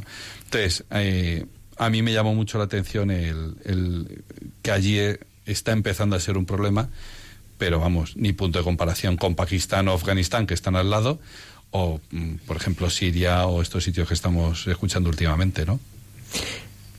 ¿Por qué el yihadismo está dejando este rastro de sangre de cristianos? Muy buena pregunta. pues, eh. Para empezar, y casi para acabar, ¿verdad? Porque estamos mal de tiempo, eh, el yihadismo, eh, a ver si se me entiende esto, no tiene nada que ver con la religión islámica. Es cierto que tú vas al Corán y encuentras eh, versos, eh, suras enteras, aleyas, que apoyan el yihadismo, o sea, apoyan el, la yihad. Pero las personas que están metidas para hacer, para combatir y para lo que entendemos como el yihadismo, es- vamos, ni se han leído el Corán, ni tienen en el Islam como religión. Es decir, es una pura ideología. Han cogido tres o cuatro frases del Corán como las podrían haber cogido de la publicidad del metro. Exactamente igual. Y, es una ideología pura y dura, que es, alguien les ha metido en la cabeza de que ese es un ideal estupendo por el que vivir, por el que luchar y por el que morir. Y entonces parte de esa ideología o parte del peaje de militar en esa ideología, pero es, insisto, es una pura ideología, es el matar cristianos. ¿eh? Eh, cosa que no está, digamos, eh, digamos, la idea fundamental de, del Islam no es matar a los cristianos, sino tenerles sometidos bajo tu dominación, pero dejarles que sean cristianos porque son pueblo del libro. No voy a entrar ahora a analizar ese tema, pero vamos, eso es una ideología diabólica, tal cual, ¿eh? una ideología diabólica, y que está intentando acabar con el cristianismo allí donde, en uno de los sitios en los que se conserva, digamos, más original, eh, por ejemplo, en Siria sabéis que es uno de los pocos sitios donde todavía se habla arameo, de hablar, no de que hay escritos, no, no, no, de hablar arameo, ¿no? Entonces, eh, se intenta erradicar el cristianismo allí donde eh, había echado raíces. Eh, para mí es admirable, ¿no? Que haya gente cristiana allí, eh, para mí es algo incomprensible, yo casi ni lo conocía, eh, pero para mí es algo admirable que quieran seguir allí, ¿no? Porque se arriesgan su vida y para un occidental la vida es lo mejor y la libertad también. Entonces, que te quitan la vida, te quitan todo. Y sin embargo, esta gente entiende que, que la vida esta no lo es todo, sino que hay algo más. Toma lección de fe. Toma lección de fe. Hace poco, viendo la película de, de Martin Scorsese de Silencio, yo sé que ha sido muy criticada, pero a mí hay una frase que, una parte de la película que a mí me ayudó muchísimo, que es esta en la que eh, capturan al jesuita, a uno de los jesuitas, y le sientan con otros tres, que también han, eh, campesinos que han capturado. Y, y el jesuita no entiende por qué están contentos los campesinos. Y dice, pero ¿no os dais cuenta de que nos van a matar? Y dice, y dice el campesino, una campesina, dice, sí, pero iremos al paradiso, ¿no? porque hablan mal, ¿no? Dice, sí, el, el hombre claro, no entendía, dice, pero ¿no os dais cuenta de que esto es una injusticia, ¿no? El, el, el tema del jesuita es que era una injusticia que eso sucediera en pleno siglo XVI, ¿no? Eh, o XVII. Bien, el tema es que la campesina dice, sí, pero en Paradiso no existen estas persecuciones, en, en Paradiso no se pagan impuestos. Y entonces se ríe el jesuita, como si esa fuera la mano. Ese es el, yo creo que es el punto de inflexión de la película, ¿no? Es decir, hasta entonces había un, un señor que mm, representaba la fe y ahora a partir de ese momento el que toma el testigo son esos mártires, ¿no? Y eso sucede también en el siglo XXI. Nosotros en Europa vivimos muy tranquilamente y, si se me permite la expresión, muy aburguesadamente la fe. No es que este domingo me viene mal ir a, ir a misa. Jolín, pues hay sitios en el mundo, y no muy lejos de aquí, en los que tener una misa el domingo es todo un tesoro. O confesarse una vez cada dos meses es todo un tesoro. Y nosotros no. Entonces, a mí, para mí es, primero, es, es brutal lo que está sucediendo en Oriente Próximo y aquí cerca de nuestras fronteras, que es cerca de nuestras fronteras y Europa no está moviendo un dedo en ese sentido, y esto hay que señalarlo. Y luego lo otro que es una lección de fe brutal, ¿no? No solo de palabra, sino con su propia vida. Y lo están pagando con su propia vida. Antonio, eh, muchas gracias por, por haber compartido con nosotros tu testimonio. Eh, tú eres mi hijo, yo te he engendrado hoy. ¿Cuántas veces hay que dar gracias a Dios pues, por, por este encuentro personal con, con el Señor? Y, y, y solamente respóndeme a esta última pregunta. ¿Merece la pena dar la vida a Cristo? Pues muy buena pregunta. pues parece ser que sí, me han dicho que sí, ¿no? Eh, estamos en camino de eso, ¿no? Y, y desde luego hasta el último momento, eh, hasta el último momento de aliento, no se puede decir que uno ha entregado la vida a Cristo, ¿no? Pero yo estoy, si quieres te cambio la pregunta. Yo estoy muy feliz y muy contento de, de cómo ha ido transcurriendo mi vida, con mis fallos, mis aciertos, las cosas buenas que me han pasado, las cosas malas que me han pasado. Muchas noches, eh, en, justo antes de dormirme en la cama, he dado gracias a Dios con una satisfacción tremenda, ¿no? Como decía Fray Pere Vallespir, eh, con una satisfacción tremenda de, de sentirme muy bendecido por Dios, así que le estoy muy agradecido a Él, ¿no? Entonces, eh, eh, conviene, ¿no? Te sale a cuenta encontrarte con Dios y darle la vida y seguirle y eso, pues parece ser que sí. Gracias. Antonio Alonso, eh, profesor de Historia y Sociedad en la Universidad San Pablo CEU, casado con cuatro hijos. Muchas gracias por estar esta noche con nosotros. Muchas gracias a vosotros. Gracias. Continuamos ahora con la hermana Carmen Pérez. Ya fíjate, yo pienso en esta maravillosa mujer con sus 80 años que, que no deja de, de evangelizar con estas reflexiones y con este amor por las almas todas las semanas. Gracias.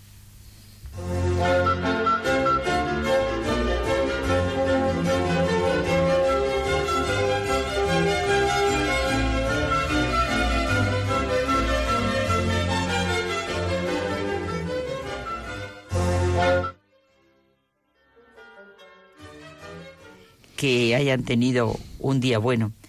Estamos en este rato, José Manuel y yo, aquí entre tú y yo, cara a cara. Verás, José Manuel, hoy me voy a alargar un poquito en contar una historia de verdad. Cuéntame. Verás. Y precisamente ahora que son... Cuéntanos, que digo yo, cuéntame. Eso, ¿no? cuenta- cuéntame.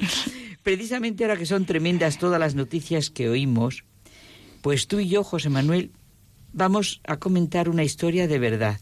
No digo anécdota, porque es muy fuerte, sino una historia para que ilumine nuestra vida. Es una historia verdadera, contada por el doctor, no sé cómo se dice José Manuel, Corfiel, Mm. al director de un programa de rehabilitación para delincuentes juveniles, en particular miembros de bandas que habían cometido homicidios. Y la voy a comentar desde esos grandes anhelos que deberían ser nuestro alimento diario. Donde hay odio, yo ponga amor. Donde hay ofensa, yo ponga perdón. Donde hay duda, yo ponga fe. Donde hay desesperación, yo ponga esperanza. Donde hay tristeza, yo ponga alegría. Pues verás, un muchacho de 14 años había matado a un adolescente inocente para demostrar su valía ante su banda. La madre de la víctima estuvo en silencio hasta el final del juicio, en el que el joven fue acusado de asesinato. Cuando se anunció el veredicto se puso de pie, le miró fijamente a la cara y le dijo, Te voy a matar. Después el joven fue llevado a una institución juvenil donde tenía que cumplir condena varios años. Cuando había pasado medio año, la madre del muchacho asesinado, fíjate, fue a visitar al asesino, imagínate la cara. Ella era la única visitante, porque antes el chico había estado viviendo en la calle, no conocía a nadie. Hablaron y ella le dio dinero para tabaco. Y poco a poco le visitaba regularmente y le llevaba comida y pequeños regalos. Hacia el final de la condena, le preguntó qué iba a hacer cuando saliera. El chico, claro, tú imagínate, José Manuel, se sentía inseguro y confuso. Ella se ofreció a ayudarle y le buscó un trabajo en la empresa de unos amigos. También le preguntó dónde iba a vivir y como no tenía familia ni sitio donde ir, pásmate, le ofreció de momento una habitación que tenía libre en su casa. El colmo. Vivió durante ocho meses en su casa. Una noche le llamó a la sala de estar para charlar. Se sentó frente a él y mirándole fijamente le dijo, ¿Recuerdas que en el tribunal te dije que te iba a matar? Claro, contestó él, le dijo, pues yo no olvidaré nunca ese momento. Y aquí lo tengo dentro. Bueno, pues lo he hecho, dijo ella. Yo no quería que el muchacho que había matado a mi hijo, sin motivo, siguiera vivo en esta tierra. Quería que muriera. Por eso empecé a visitarte y llevarte cosas. Te conseguí trabajo y te invité a vivir en mi casa. Así es como me propuse cambiarte. Es impresionante. Aquel mal muchacho se fue, se ha muerto. Por eso ahora quiero preguntarte, mi hijo se me fue y el asesino de mi hijo también se fue. ¿Te quieres quedar aquí? Tengo sitio y me gustaría adoptarte, si me dejas. Ella se convirtió en la madre que él nunca había tenido. Yo creo, José Manuel, que nos sentimos conmovidos, llenos de sorpresa y admiración. Qué perdón el de esa mujer, qué bienaventuranza brota del corazón. Esa mujer se tenía que haber sentido perdonada por Dios para poder ella perdonar así. Es que, joder, Carmen, eh, la naturaleza humana es algo mucho más que unos genes egoístas. Reconocemos lo necesaria, urgente, que soy una visión universalmente aceptada de lo que es la naturaleza humana. La persona es que... Lo que puede hacer la persona humana. Claro. Tanto, tanto por parte del chico como por parte de la madre. Es que tantas declaraciones de libertad, justicia, paz, tanto hablar de los derechos humanos, nada de los deberes, por cierto. ¿En qué queda todo? Es verdad. La pena es que a veces ocurre, ¿no? Los que dirigen y mandan en nuestra sociedad son ciegos que guían a otros ciegos. Claro.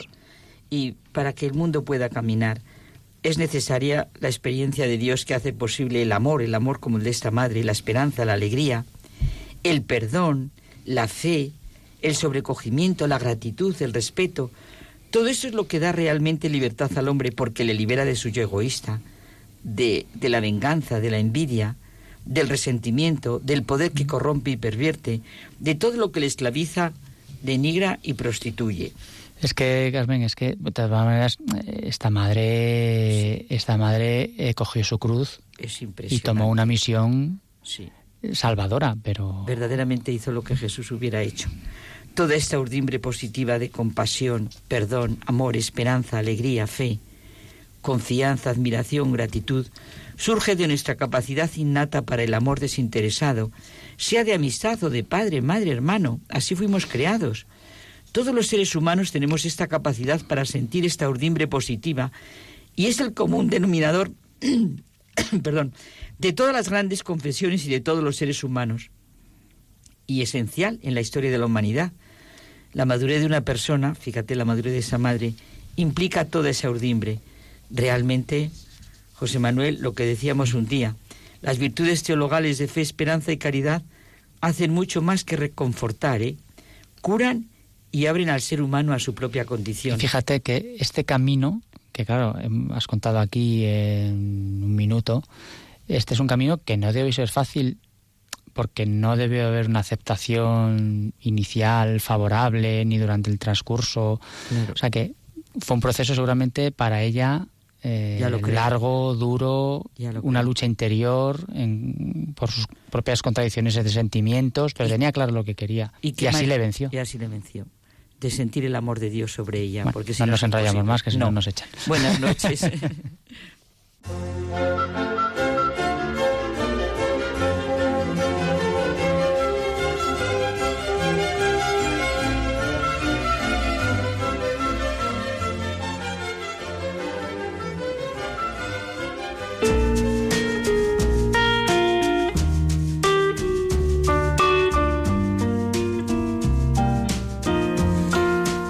Lola Redondo, ¿cuál es nuestra historia de gente buena de esta semana? Hola Almudena, buenas noches. Pues es una historia muy bonita sobre unas franciscanas, pero antes quería recordar a nuestros oyentes que nos siguieran en Facebook, en Twitter y en Hay Mucha Gente Nueva, arroba radiomaria.es si quieren mandarnos algún mensaje. Y decir que una de nuestras oyentes más fieles, como me comentaste Almudena, Marisa, eh, acaba de mandar un mensaje eh, felicitándonos por el programa y también felicitando a la hermana Carmen Pérez por el Día de su Santo, que fue el 16. Ah, pues se lo transmitiremos, claro que sí. Y bueno, y también os quería comentar que tenemos una cuenta también en Instagram. Eh, hay mucha gente buena para que nuestros oyentes nos sigan. Vale, entonces ahora me centro y ya os cuento la historia. Bien, pues esta historia, eh, como todos sabemos, hay muchas profesiones que requieren una disponibilidad absoluta, médicos, bomberos, y da igual la hora o el día que sea, porque cuando se les necesita siempre acuden a ayudar a los demás. Hoy en Hay mucha gente buena, quiero contaros la historia de Fabiola y Teresa, dos franciscanas misioneras de la Madre del Divino Pastor, que son monjas 24 horas para familias y madres en situaciones difíciles y de precariedad, madres solteras, víctimas de malos tratos, familias desestructuradas. Ambas monjas viven en un centro de acogida de Caritas Madrid y su misión principal es acoger, acompañar, apoyar, cuidar a todas esas personas que pasan por el centro viviendo con ellas en comunidad. Fabiola y Teresa cuentan que están disponibles para las familias los 365 días del año y a cualquier hora del día. Si, por ejemplo, una madre les pide a las 7 de la mañana que cuiden a su hijo porque tiene una entrevista de trabajo, lo hacen. O si en la madrugada se acercan para pedirles consejo porque han tenido una discusión familiar, les consuelan. Cualquier necesidad es atendida por ellas que consideran una auténtica gracia de Dios poder vivir en el centro para ayudar. Pero al ser una comunidad, no solo comparte los momentos complicados, sino también las alegrías y los éxitos. Ellas consideran que son una gran familia por el trato diario y los vínculos que se generan día tras día. Fabiola y Teresa también participan en los distintos talleres de desarrollo personal y familiar que proponen eh, Cáritas y además son las anfitrionas de las nuevas familias que llegan. Las madres y familias suelen abandonar el centro al cabo de un año, pero el vínculo no se deshace y continúa, como el que se tuviera con un familiar o un buen amigo. En lo que va de año han despedido a 11 familias y con ellas siguen teniendo una bonita relación de amistad. Les escriben, envían fotos y les cuentan cómo están progresando su vida fuera del centro. Ellas aseguran que vivir todo el día con estas familias les ha hecho comprender la fragilidad y entender la vulnerabilidad que sufren y que a cambio reciben muchísimo más de lo que dan. La iglesia que, que vela las 24 horas por sus hijos por medio de sus hijos, ¿no? Como la iglesia está pendiente siempre de cada uno de nosotros y a cualquier hora podemos acudir. Me recordaba, me recordaba cuando hace poco venía, vino un diácono de la diócesis de Madrid para hablar que también había sacerdotes 24 horas, ¿no? Sí, hay, que, hay que saber cómo ser- va el proyecto. Sí, sí, servicio de atención nocturna religiosa. Sí. Nos informaremos para los próximos programas ver cómo esta iniciativa va creciendo, ¿no? Gente que va necesitando sacerdotes como las hermanas, ¿no? Efectivamente. Sí que muchas veces pensamos en cuando se habla de los carismas, de las vocaciones, ¿no? Pues pensamos en cosas muy peculiares y a veces es esto, es estar en medio de los hombres, ¿no? y haciendo presente aquel que se ha hecho hombre por nosotros y ya está, no no hacen más ni hacen menos. Y hacen menos. Eso es lo, lo grande, es eso en lo pequeño de cada día, en lo cotidiano, pues como están manifestando el rostro misericordioso de Cristo. Nos quedan ya minutos para terminar el programa de esta noche. Les recordamos a nuestros oyentes que el equipo de Mucha Gente Buena seguirá en directo este verano, este largo eh, verano. Eh, así que les animamos a que nos sigan eh, acompañando. Gracias también por todos nuestros seguidores en, en, podca- en podcast, porque eh, siempre nos, nos alegra saber que, que, bueno que, que se descargan los programas y que aunque algunos fieles oyentes no nos siguen en directo los viernes, pero sí en el transcurso de la semana pueden compartir con nosotros eh, un ratito de su tiempo. Terminamos el programa agradeciendo a Antonio su visita esta noche. Muchísimas gracias. A vosotros. a. Pere, que estará ya desde Mallorca, no sé si se habrá quedado a escucharnos. Al padre Isaac, muchísimas gracias. Gracias, Almudena. Lola, gracias por haber estado aquí. Gracias. Padre Javier Muchas gracias. y a Luis Díaz en el control. Nos vamos como más nos gusta hacerlo, que es eh, rezando. Que tengáis una feliz y santa semana. Hasta el próximo programa. Didn't come. I don't know why I didn't come. When I saw the break of day, I wish that I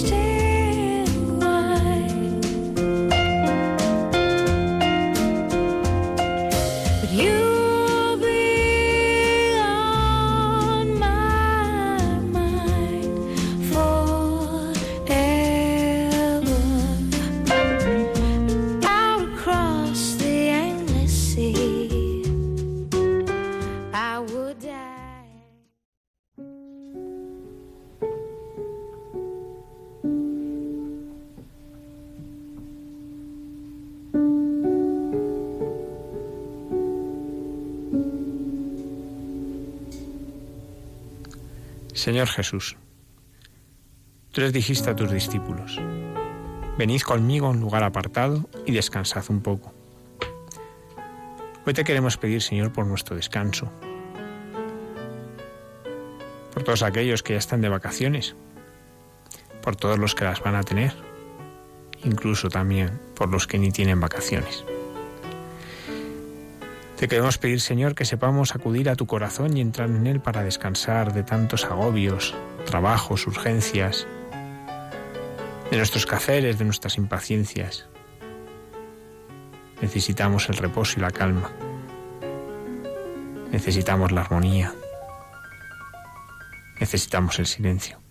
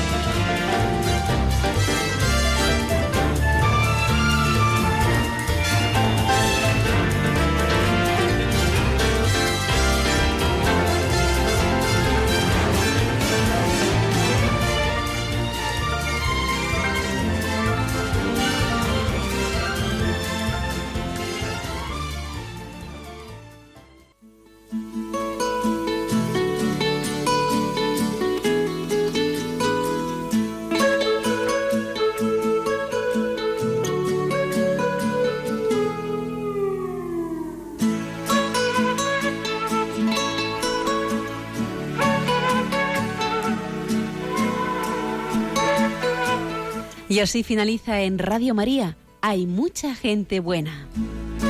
Un programa dirigido por Almudena Delgado.